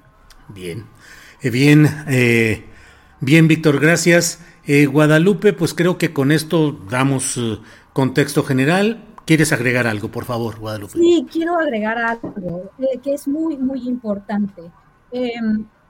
Este, este, tipo, este tipo, esta investigación sobre la intervención estadounidense, el involucramiento, la ayuda que se dio durante la iniciativa Mérida no es nueva y es muy peligrosa. Em, yo dije, voy a, voy a en, uno de los comentarios que hice en Twitter, voy a, voy a dedicar esto a un amigo que, que, conozco y que me enseñó todo esto. ¿Y a qué me refiero? Eh, me refiero a que este tipo de entrenamientos, este, pues, de las fuerzas especiales del ejército mexicano en Estados Unidos, pues dieron origen a lo que son los Zetas. Eh, también durante la iniciativa Mérida, varios, varios miembros del ejército mexicano este, tuvieron entrenamiento en los Estados Unidos con las nefastas consecuencias que tuvimos en los años de Calderón. Eh, les voy a recomendar, y no es eh, por, por, querer hacer propaganda por un libro, pero un colega, ex amigo y yo, Tony Payán, escribimos una la guerra improvisada, los años de Calderón y sus consecuencias el año pasado este, por Editorial Océano. Ahí hay dos, em, dos secciones que vale mucho la pena que se puedan leer. Uno se llama Los gringos y el otro se llama Los militares. Y donde eh, personas muy cercanas al, al grupo de Calderón, críticos, nos estuvieron dando su visión sobre lo que sucedió con Estados Unidos y con los militares. Y aquí, y aquí vuelvo a retomar la idea. ¿Qué pasó después de la iniciativa Mérida, después de que Calderón declaró la guerra contra las drogas, después de que los mexicanos colaboraron con las agencias estadounidenses? Inclusive el ejército recibió entrenamiento de fuerzas amigas en los Estados Unidos. en realidad, eh, pues tuvimos un baño de sangre en el país y vale mucho la pena leer estos dos capítulos para ver cómo están, cómo están involucrados un grupo y otro. Este libro es muy importante en estas dos secciones, los militares y los gringos. Y de nuevo, estoy viendo un avance para ahora sí enorme en esta cuestión de los militares y los gringos. Y mi colega eh, que se dedicó varia, mucho del tiempo, yo, yo más bien escribí este, mucho de estas secciones. En la conclusión, él y yo no pensábamos igual, pero este, establecimos ciertas conclusiones. Hay que tener cuidado con los militares y hay que tener cuidado con los gringos. Fue realmente, bueno, así, así nos lo dijimos, ¿no? Pero retomando estas, estas secciones. Y ahorita avanzan los militares a, todo lo que da y avanzan los gringos también para ayudarnos en labores amigas. Es muy complicado, de verdad.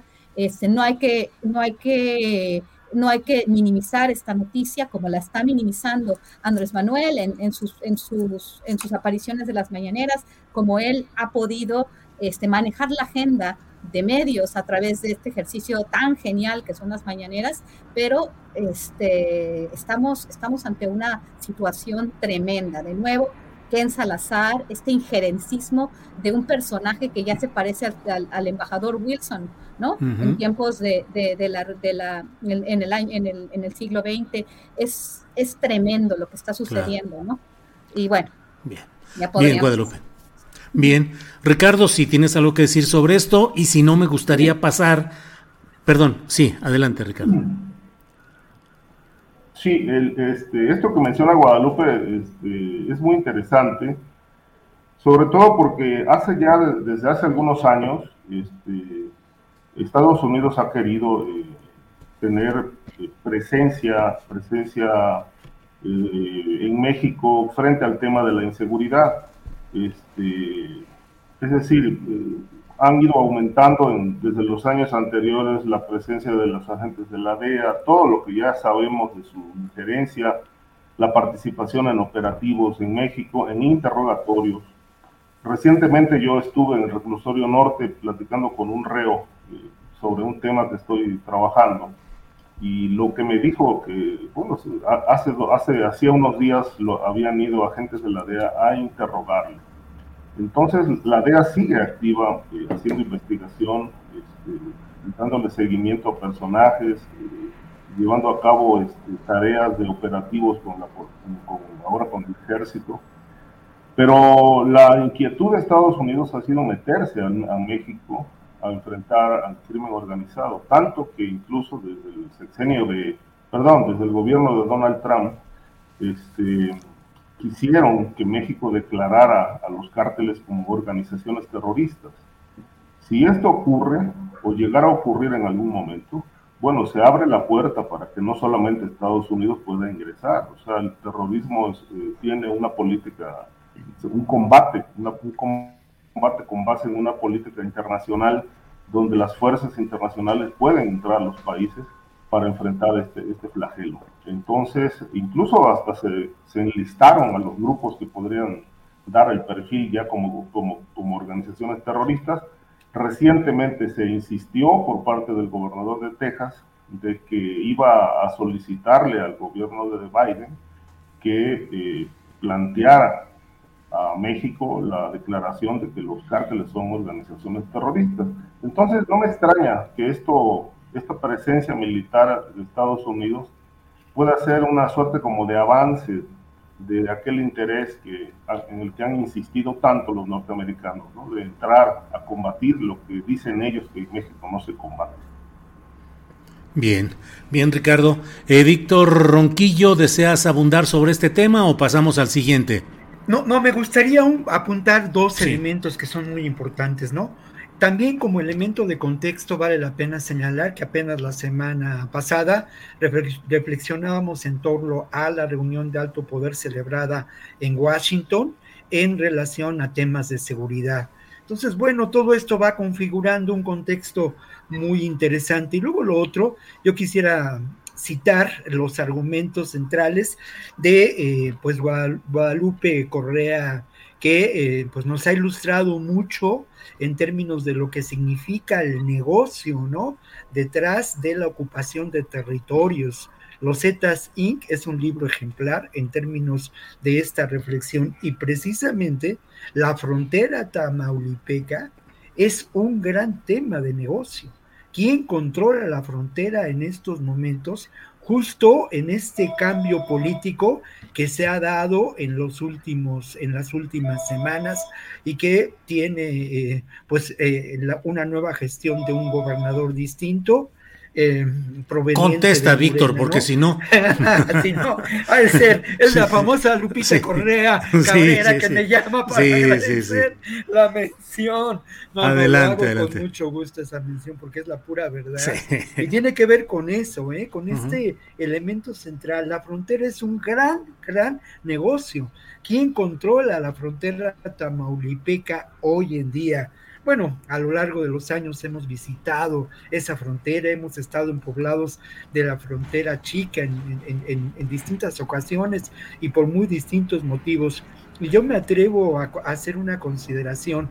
Eh, creo que en estos momentos existen tres fuerzas eh, económicas, eh, políticas, que mantienen un control fronterizo.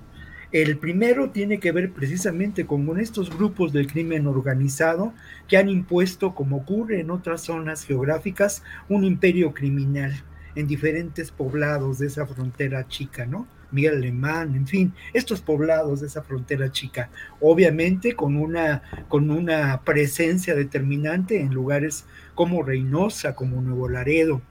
Y eh, el, otro, el otro poder eh, que se erige como un control es sin duda que las agencias de eh, fronterizas, ¿no? O de seguridad fronteriza de Estados Unidos, sobre todo la patrulla, la patrulla fronteriza, los, los eh, eh, con alguna injerencia del ICE, y algo que también vale, vale la pena mencionar y que es muy reciente y que valdría la pena documentar, qué tanto control establecieron las fuerzas del propio constituidas por el propio eh, García Cabeza de Vaca con su grupo de GOPES, ¿no? Esta policía especializada.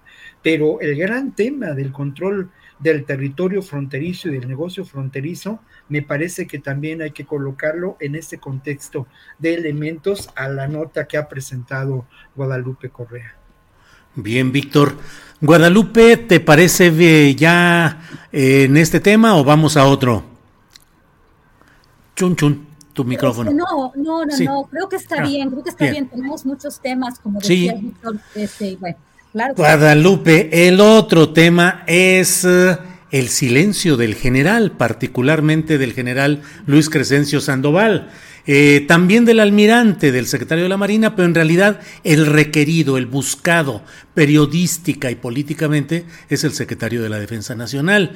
El presidente de la República no se ha atravesado, inclusive en Tamaulipas, en Ciudad Victoria, para que no hubiera, no respondiera él a las preguntas. Y el propio presidente ha dicho, eso no es nota, ya cámbienle, ya muévanle, eso no funciona.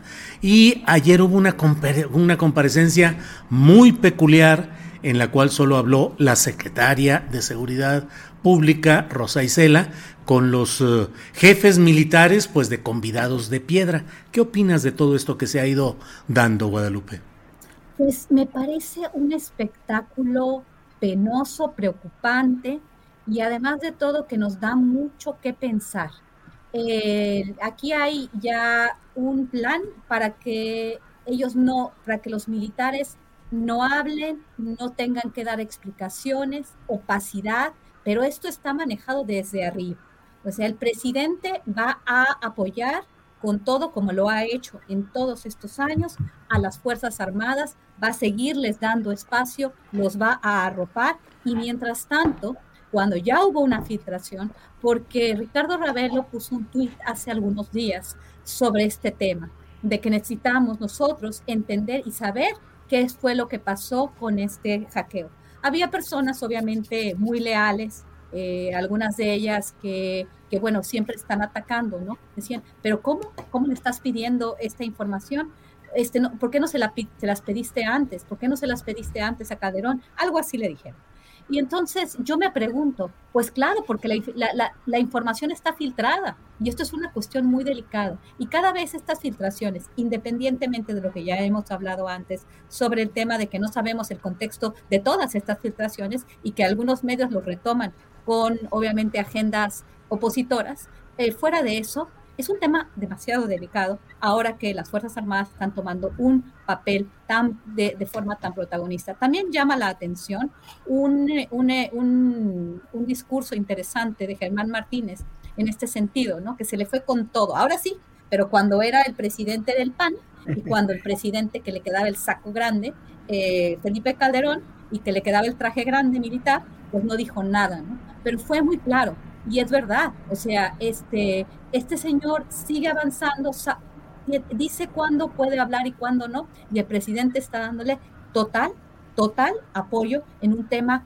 tan delicado. Creo que nos están mostrando en realidad que esta comisión bilateral que no va a servir de nada, porque aquí el presidente y los militares son los que tienen la voz cantante y sonante, y los demás no pueden hacer preguntas cuando tienen ellos que darnos una respuesta o una explicación, porque la información está filtrada. No se puede dar información cuando es inteligencia, cuando están haciendo inteligencia, pero la información está filtrada. Es muy complicado y realmente esto ya no me está oliendo nada bien. Bien, Guadalupe. Ricardo Ravelo, ¿qué opinas de todo este proceso, diría hasta escenográfico? De los eh, jefes militares sentados ahí sin decir nada, riéndose en algunos momentos, platicando algo, poniendo como poca atención a veces, pero finalmente hasta escenográficamente, ¿qué nos muestra? ¿Qué significa lo que estamos viendo, Ricardo? Sí, significa la cerrazón, significa el, mutismo, el silencio que ha caracterizado al ejército. Este, pero yo creo que que más allá de, cuestionar al secretario de la, de la Defensa, este, al señor Crescencio Sandoval, eh, al que hay que cuestionar es al presidente de la República, porque él es el jefe supremo de las Fuerzas Armadas y él es el que nos tiene que dar una puntual explicación de qué pasó con ese hackeo y, y la documentación que está circulando, que da cuenta de vínculos criminales hasta su propia esposa fue espiada, hay un audio por ahí circulando. Eh, pero aquí la gran pregunta que cabe es este, hacerse, es, este, ¿es acaso el presidente el que ordenó el espionaje para activistas y periodistas? ¿Se lo ordenó al ejército? Él, él es el jefe supremo, o el ejército actuó solo por su cuenta. Tampoco sabemos nada de ese supuesto equipo sofisticado Pegasus, este, adquirido en 2019, es decir, no se informó de la licitación, no se informó del costo, no se sabe qué versión es, pero sí se sabe que muchos teléfonos de compañeros periodistas y activistas eh, mexicanos este, han sido infectados por, esta, por este sistema, por este software este, implementado para el, espionaje y la escucha de, llamadas privadas, conversaciones privadas. Este, me parece que eh, toda esta omisión de explicaciones, toda esta opacidad en la que, eh, ha, que ha envuelto el caso, pues va en contra de lo que el propio presidente ha pregonado, que es la transparencia. Él, él se ha jactado a boca llena a lo largo de su gobierno de que hay transparencia, de que no se oculta absolutamente nada. Pero hay hechos como este que demuestran todo lo contrario, silencio, mutismo, evasivas.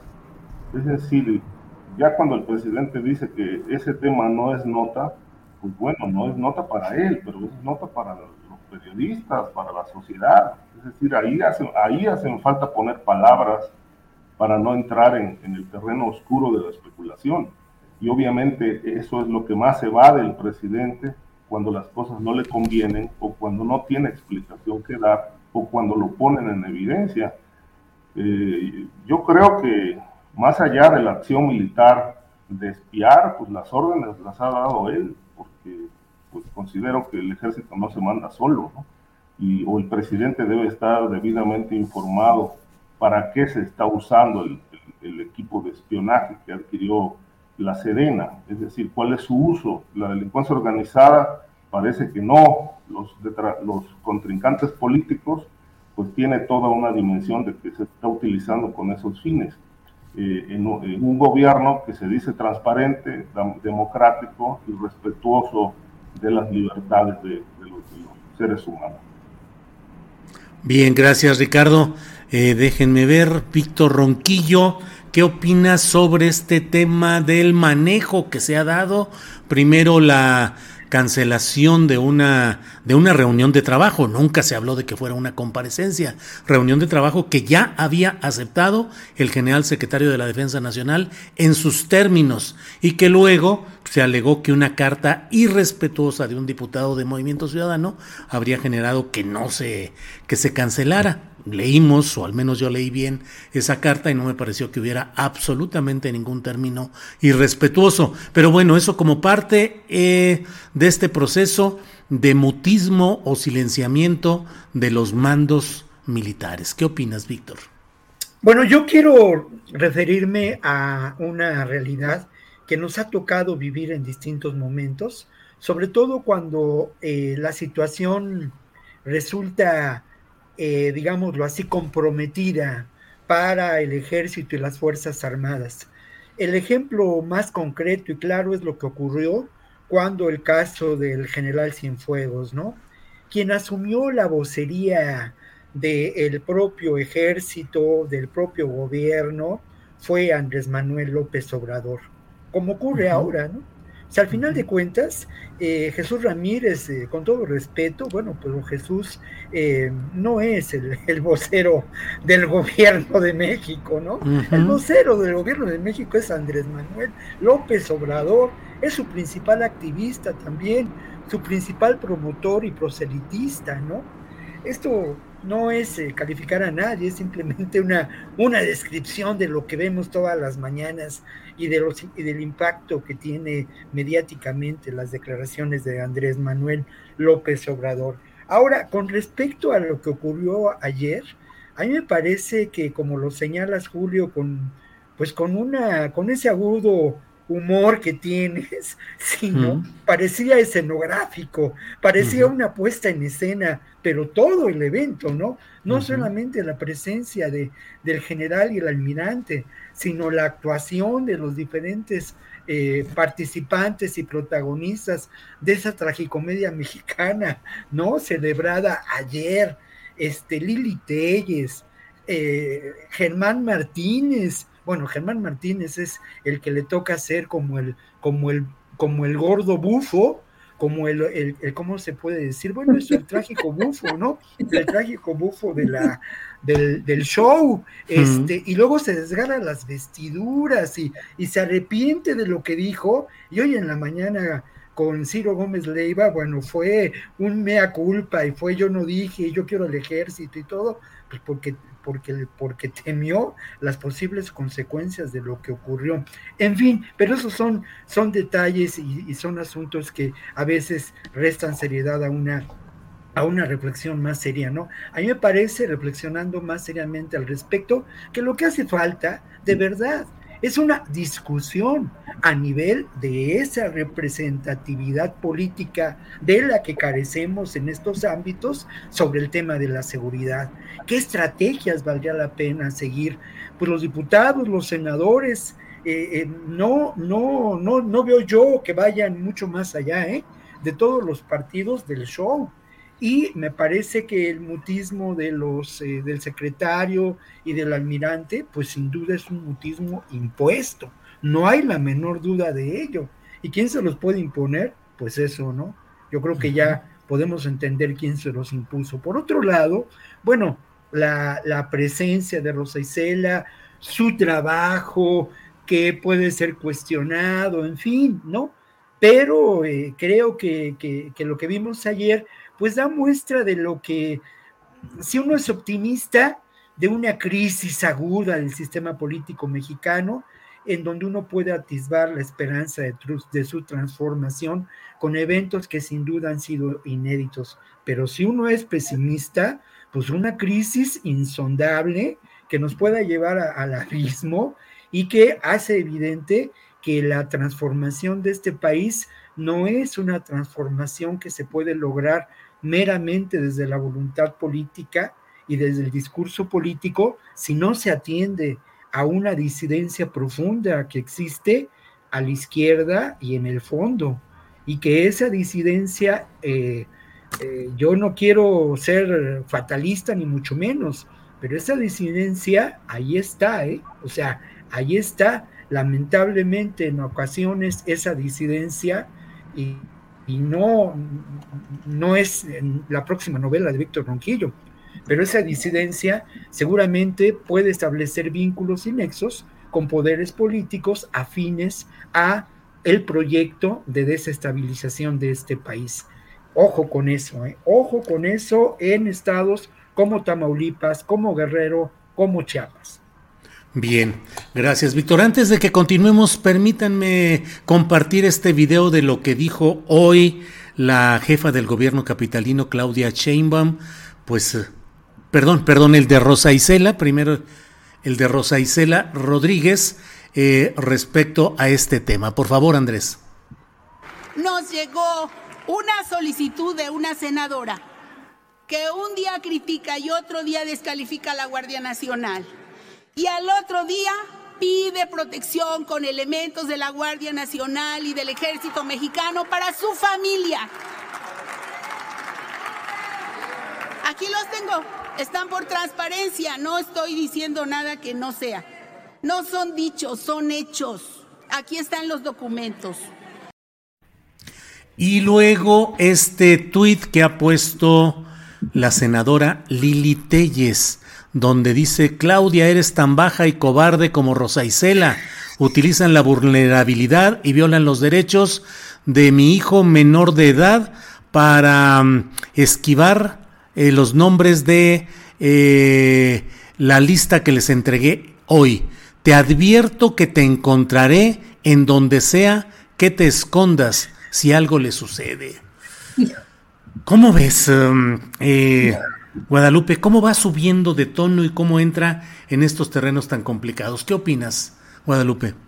Es que es penoso este espectáculo, de verdad que este parece, parece, sí, manufacturado, o sea, realmente una sociedad del espectáculo donde, donde tenemos personajes que a propósito los están poniendo para hacernos reír, ¿no? O sea, hablando Víctor de Germáncito Martínez, es que de verdad que tiene razón, ¿no?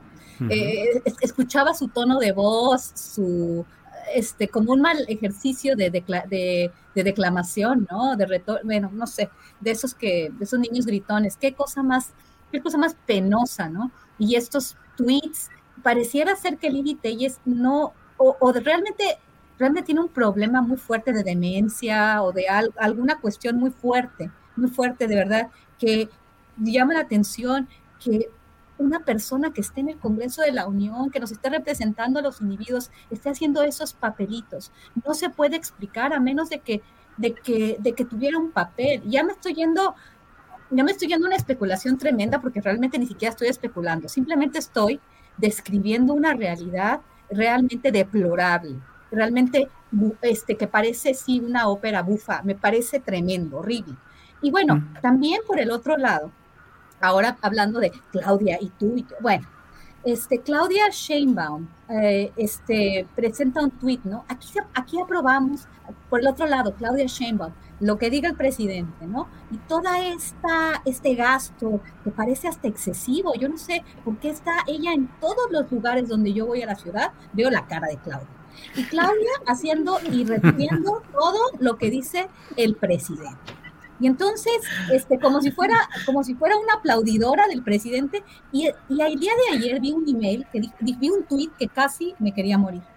Aquí en la Ciudad de México aprobamos la extensión en el periodo de las Fuerzas Armadas y los estados que no quieran, pues que no venga la Guardia Nacional a protegerlos. Y yo decía, Dios mío, qué cosa más tremenda. Realmente estamos en la sociedad del espectáculo y en un momento muy complicado que pareciera ser que ya nos metieron un gol, ¿no? Nosotros vamos a ser los soldados, este, los protectores, la frontera de Estados Unidos en un tiempo de guerra. Es muy preocupante y no es para reír, pero da risa. Germán Martínez da risa, Lili Telles da risa, todos dan risa. Hasta los seis Ricardo Ravelo, ¿qué opinas de ese? Pues ya hablamos de la escenografía, ahora del espectáculo. Y agrego una pregunta, Ricardo. Eh, ¿Qué hacer los opositores a la aprobación de la continuidad militar en la Guardia Nacional cuando necesitan el apoyo de esa fuerza? Mucho del discurso se ha centrado en decir los gobernadores hacen que se vote en contra, pero piden el apoyo de la propia fuerza militar. ¿Y cómo ves estos episodios en los cuales una opositora como Lili Telles eh, es eh, mencionada como solicitante de un apoyo de aquello que señala como edecanes y como violadores de la ley y otras cosas por el estilo? Ricardo. Bueno, esto evidentemente exhibe una, una falta de congruencia, una falta de seriedad. Por supuesto que lo de Lili Telles no se puede tomar tan en serio porque, pues bueno, es una verdadera vacilada. Este, decir, cuestionar a la Guardia Nacional con esos calificativos que, que ella ha usado y luego solicitar apoyo para que le den protección, pues bueno, esto me parece que es, es, parte de un show, es una contradicción, pero exhibe la falta de nivel, la falta de seriedad de muchos legisladores como ella. Es decir, si algo debe caracterizar a un político serio es precisamente su congruencia y tener siempre ante cualquier circunstancia la actitud correcta y no este tipo de disparates, esta dualidad de cuestionar y al mismo tiempo pedir los apoyos, pues bueno, esto los exhibe como lo que son, ¿no? Gente no seria. Lo mismo los gobernadores, es decir, están en contra políticamente de, la extensión de, de, las Fuerzas Armadas para el tema de la seguridad, pero cuando las cosas se ponen de color de hormiga en sus estados, pues están ahí pegando de gritos para que la Guardia Nacional vaya a auxiliar este, a las tareas de seguridad a los estados. Entonces, bueno, esto evidentemente no puede ser este, no puede ser nada formal, nada serio, es decir, tiene que haber definiciones y si es si están en contra, pues hay que mantenerse en contra y si están a favor, pues hay que apoyar. Esto, esto carece totalmente de, del mínimo de seriedad eh, y obviamente, bueno, pues como, como se dice por ahí, ¿no? Por sus hechos los conoceréis. Esto, esto pinta de cuerpo entero pues, esta, esta, esta mentalidad un tanto eh, convenenciera, ¿no? Este, por un lado golpean y por otro lado piden el apoyo, pues no. Es eh, totalmente incongruente, Julio.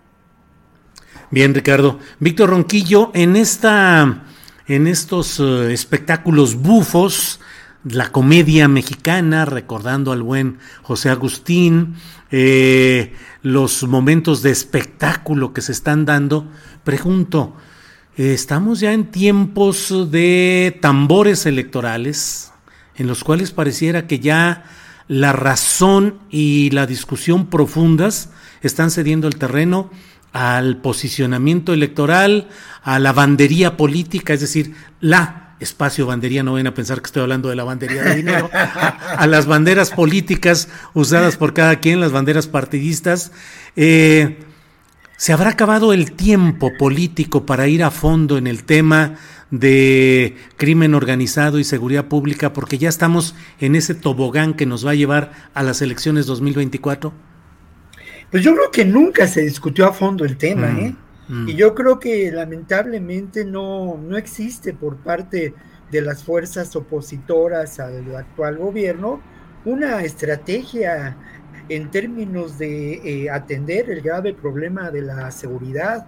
Uno escuchó algunas de las, eh, de las intervenciones que se llevaron a cabo en la pasarela priista de esta semana, ¿no? A eh, a la senadora Paredes, a, la senadora Ruiz Macié, ¿no? que son quienes despuntan en esta pasarela, y uno no encuentra verdaderamente una propuesta que quiera atender a la seguridad. Además, bueno, la obvia pregunta que hacen muchos de los comentaristas al respecto, ¿no? Esta comentocracia de los medios eh, radiofónicos y televisivos es, bueno, ¿y por qué no hicieron nada? ¿Por qué sus partidos no hicieron nada en, por qué su partido no hizo nada en los últimos seis años, ¿no? Entonces creo que sí, Julio, creo que además inevitablemente vivimos ya tiempos eh, electorales, pero aparte, ojo, ¿eh? Ojo con esto. A mí me parece que quien ha precipitado eh, las cosas para llevarnos ya estos tiempos electorales, porque así conviene a, a su proyecto político, a su actuar político, es sin duda Andrés Manuel López Obrador, ¿no? Otra vez, este activista político eh, que, que, ocupará como tal un lugar en la historia, ¿no? Memorable su activismo político. Y ojo, no olvidar que la semana pasada, pues destapó a 43 posibles candidatos, incluidos los de la pasarela prista, que se iba a llevar a cabo esta semana, ¿no? Entonces, creo que todos estos elementos, bueno, pues conforman esta realidad, donde si lo digo con, con del lado izquierdo, pues podría decir del lado izquierdo de mi corazón, podría decir que es un proceso que se está dando y que lo muerto no acaba de morir, y que lo nuevo no acaba de nacer, como lo dijo esta mañana López Obrador, pero si lo digo con un poquito de resabios de mi eh, otra parte del corazón, que es pequeño burguesa, clase mediera, coyoacanense, pues bueno, también, también diría, ¿no? Que sin duda, pues esto precipita la realidad política en que nos encontramos y lleva agua al molino de eh, el proyecto de gobierno y de mantener este proyecto de la 4T, ¿no? Sí, Víctor, gracias. Eh, pues sí, ¿cuántos de nuestros razonamientos provienen de nuestro posicionamiento pequeño burgués, clase mediero y coyoacanense, tú en, el, en tu caso, Víctor, o del código postal que tengamos?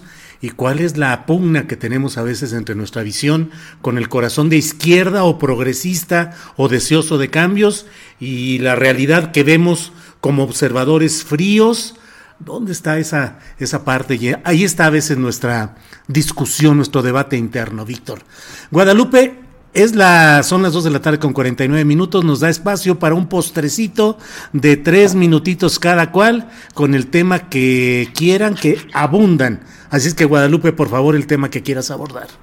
Sí, sí, sí, sí, voy a, voy a, voy a hablar de, bueno, voy a hablar del tema de las caravanas, porque mm. has estudiado mucho y a mí las caravanas me, me, tienen muy, muy, muy apasionada. No, no apasionada, pero en, como en cuestión de estudio, ¿no? Estoy escribiendo varias cosas sobre las caravanas. Me llamó mucho la atención que a partir de esta este, de este acuerdo migratorio entre México y Estados Unidos, otra vez el patio trasero, porque México no, no sé qué negoció, me imagino que negoció algo para aceptar a los venezolanos que van a regresar si vienen eh, por vía terrestre, ¿no? Porque son tantos, tantos venezolanos que han estado tratando de salir de Venezuela, llegar a Estados Unidos. Entonces Estados Unidos quiere ponerles un alto y lo hizo en, en, convivencia y en, en, acuerdo. Ahora sí, ahora sí les conviene, ¿no? Ahora sí hablan de un acuerdo migratorio que ya se les había olvidado. Desde tiempos de Fox no hablaban de un acuerdo, ahora sí es un acuerdo migratorio. Cuando México decide, sí, yo voy a tomar a todos los venezolanos que vas a regresar por tierra, porque solamente van a poder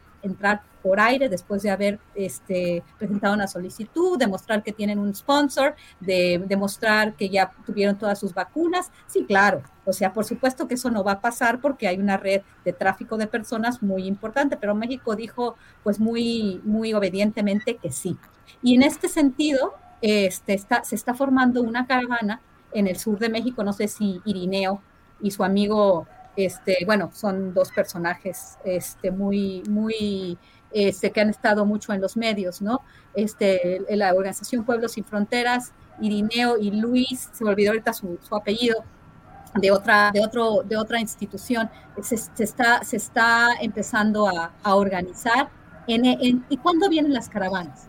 Cuando van a venir elecciones intermedias en los Estados Unidos. Las elecciones intermedias en los Estados Unidos se llevan a cabo el 8 de noviembre. Y otra vez, qué interesante ya empieza a surgir. Los migrantes, los migrantes están siendo otra vez instrumentalizados, utilizados como moneda de cambio entre los republicanos y los demócratas. Los republicanos empiezan a decir que hay una invasión de, de, migrantes porque va a venir una caravana, ya no sabe uno quién las está moviendo y quién las está utilizando, ¿no? Y por el otro lado, la administración demócrata, pues también con bombo y platillo a, este, aprueba un acuerdo migratorio con México para decir, estamos haciendo algo para cerrar nuestras fronteras. Tremendo, ¿por qué? Porque aquí lo que menos importa es la gente, los gobernadores que quieren avanzar, el gobernador de Florida, DeSantis, el gobernador Greg Abbott, están utilizando los peores medios para, para, para mantener a su base de, de apoyo. Es tremendo, terrible y hay que, hay que estudiar mejor esas caravanas, porque esas caravanas no vienen todo el tiempo, vienen cuando hay algo,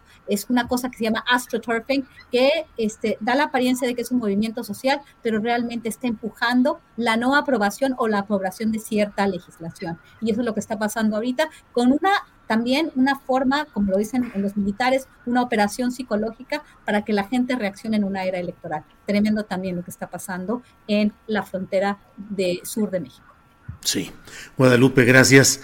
Eh, Ricardo Ravelo, postrecito, por favor. Sí, eh, a propósito de lo que comentábamos hace rato de la, de la oposición o de algunos opositores, es verdaderamente lamentable, muy lamentable que, digamos, a, ya cuando ha transcurrido el primer tramo y un poco más del gobierno de Andrés Manuel López Obrador y se abren las, los caminos de la sucesión presidencial eh, ya de cara al, 2024, pues la oposición no, no haya construido un, proyecto alterno. Eh, se le han pasado en shows, en este tipo de circos, cuestionando, criticando, eh, descalificando al, gobierno, eh, como sin razón, pero no conocemos los mexicanos un proyecto alterno. ¿Qué ofrecen como país? ¿A qué se comprometerían a, cambiar eh, en, este, en esta actualidad tan difícil? Un proyecto frente a la inseguridad pública tan lacerante, un proyecto para apuntalar la economía, un proyecto de cambio de fondo para llevar a cabo una verdadera revolución. No conocemos esto. Realmente ante una situación este, tan opaca, difícil y, sin alternativas, pues no existe otra opción para el pueblo mexicano más que lo conocido.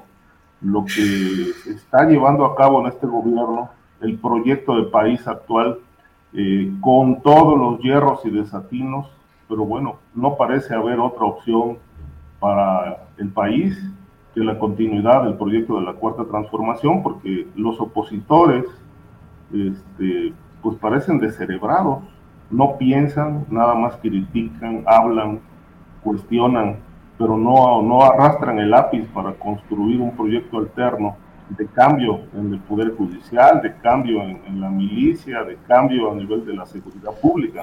Es decir, algo que realmente sonara atractivo para la gente y poder realmente colocar en la balanza qué es lo que realmente queremos. Y lamentablemente no tenemos una oposición inteligente y pues me atrevo a decir, realmente o no piensan, no les interesa o están alineados con el poder. Bien, eh, gracias eh, Ricardo. Víctor Ronquillo, para ir cerrando, por favor, postrecito.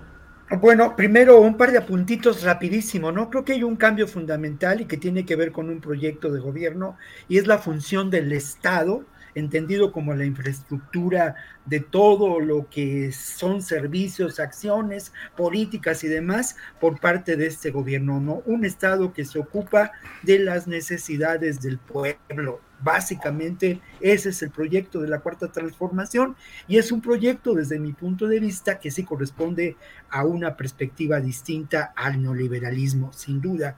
Este, eh, luego lo otro, mira, hay una breve apunte a lo que dice Guadalupe Correa Andrade. Mira, este, hay, hay, ahí hay que tomar en cuenta, además de lo electoral, el arreglo y el pacto político establecido con el, entre el gobierno de, de Biden y el gobierno de Maduro para permitir la importación vía compañías que responden a los intereses de Estados Unidos de gas y de petróleo. No es casual que los deportados y la crisis que está viviendo ahora en Ciudad Juárez y Tijuana, pues sea efecto de esta deportación de personas venezolanas. Eso yo lo quiero señalar. Y bueno, ya como postrecito, es un postrecito dulce que tiene que ver con la reivindicación que se llevó ayer a cabo de Digna Ochoa, defensora de los derechos humanos, ahora podemos decirlo claramente, asesinada hace 21 años. El perdón, la petición del perdón del gobierno mexicano que realizó en los hechos Alejandro Encinas y el compromiso político de Ernestina Godoy de llevar a las últimas consecuencias esta investigación y llegar hasta los culpables intelectuales y materiales de este crimen. Pero le faltó a Ernestina Godoy que tiene también que investigarse a quienes fraguaron, elaboraron por una parte, una verdad histórica que eh, mm, apuntó el tema del suicidio de Digno Ochoa utilizando, eso es terrible, ¿eh? la muerte moral de Digna, lo cual en esos momentos y hasta hoy es altamente indignante. Sí, Víctor, así es, porque no perdamos de vista que el procesamiento judicial del caso de Digna Ochoa se dio a lo largo de procuradurías o fiscalías de la Ciudad de México gobernadas por la izquierda, es decir, es, López Obrador era jefe de gobierno, ¿no? así es, con Bernardo con el maestro Bernardo Batis como procurador de justicia de la Ciudad de México. Guadalupe, te veo así como con ganas de decir algo. No, bueno. Guadalupe, gracias y buenas tardes. Sí. Ricardo. Un detallito. Eh, hay, conclusiones en estos, eh, en, estos casos de, eh, de investigaciones de, asesinatos en la Ciudad de México tan aberrantes. Este es uno, pero recuerdo el caso de Polo Uscanga. Claro. aquel tema de la ruta 100 que lo encontraron muerto en su despacho y la conclusión de la Procuraduría fue que Polo Uscanga este, fue, fue este, eh, murió como consecuencia de un suicidio asistido. Y dos balazos.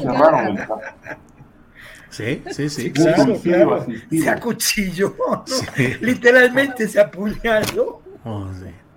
Caray, pues qué cosas, sí, así es. La tragicomedia mexicana. La tragicomedia mexicana, así es. Guadalupe Correa Cabrera, muchas gracias y buenas tardes. Pues muchísimas gracias y al final, después del, del, del, de lo amargo, me dio mucho gusto estar con ustedes siempre, Víctor, Ricardo, Julio. Ojalá nos podamos ver en otra, en otra ocasión, en una cantina de la, de la Ciudad de México pronto, me encantaría, la verdad. Órale, ya no insistas porque ya estamos puestos. Muy bien. Ricardo Ravelo, gracias y buenas tardes. Gracias, Julio. Como siempre, un placer estar aquí con ustedes, acompañando a, los, a los amigos y gracias también al público que nos ha seguido.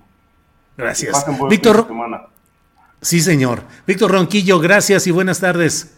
Muchas gracias y le cambié el nombre en mis atribuibles efectos del Alzheimer, le cambié el nombre a Lupita Cabrera, Correa Cabrera, le iba a decir, pero no es falta de cariño, ¿eh? es el Alzheimer prematuro que me aqueja, la verdad cosas. Un abrazo para todos, incluido para el público que nos escucha. Muchas gracias por este gracias. mi querido Julio. Igualmente, hasta luego, gracias, hasta luego. Son las 3 de la tarde y hemos terminado con esta mesa de eh, seguridad, una mesa en la cual usted puede asomarse a los entretelones de lo que es seguridad pública, seguridad nacional, los grupos oscuros que predominan en el país, todo lo relevante en esta mesa segura con Ricardo Ravelo, Víctor Ronquillo y Guadalupe Correa Cabrera. Bueno, son las 3 de la tarde. La información que hemos podido darle está ya disponible, las entrevistas, la mesa y siendo las 3 de la tarde con un minuto, le agradecemos a la audiencia, agradezco a la tripulación astillero y nos vemos hoy en la noche a las 9 con una videocharla astillada y mañana de 1 a 3 ya estaremos nuevamente en comunicación. Por hoy, gracias y buenas tardes.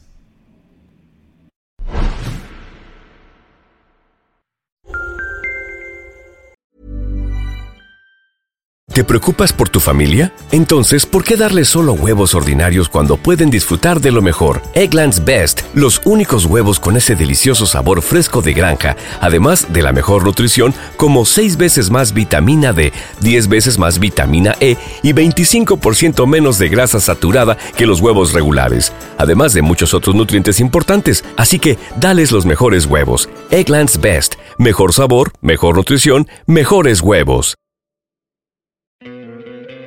¿No te encantaría tener 100 dólares extra en tu bolsillo? Haz que un experto bilingüe de TurboTax declare tus impuestos para el 31 de marzo y obtén 100 dólares de vuelta al instante.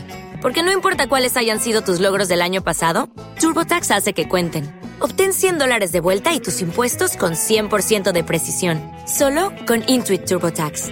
Debes declarar para el 31 de marzo. Crédito solo aplicable al costo de la presentación federal con TurboTax Full Service. Oferta sujeta a cambios o cancelación en cualquier momento. Para que te enteres del próximo noticiero, suscríbete y dale follow en Apple, Spotify, Amazon Music, Google o donde sea que escuches podcast. Te invitamos a visitar nuestra página julioastillero.com.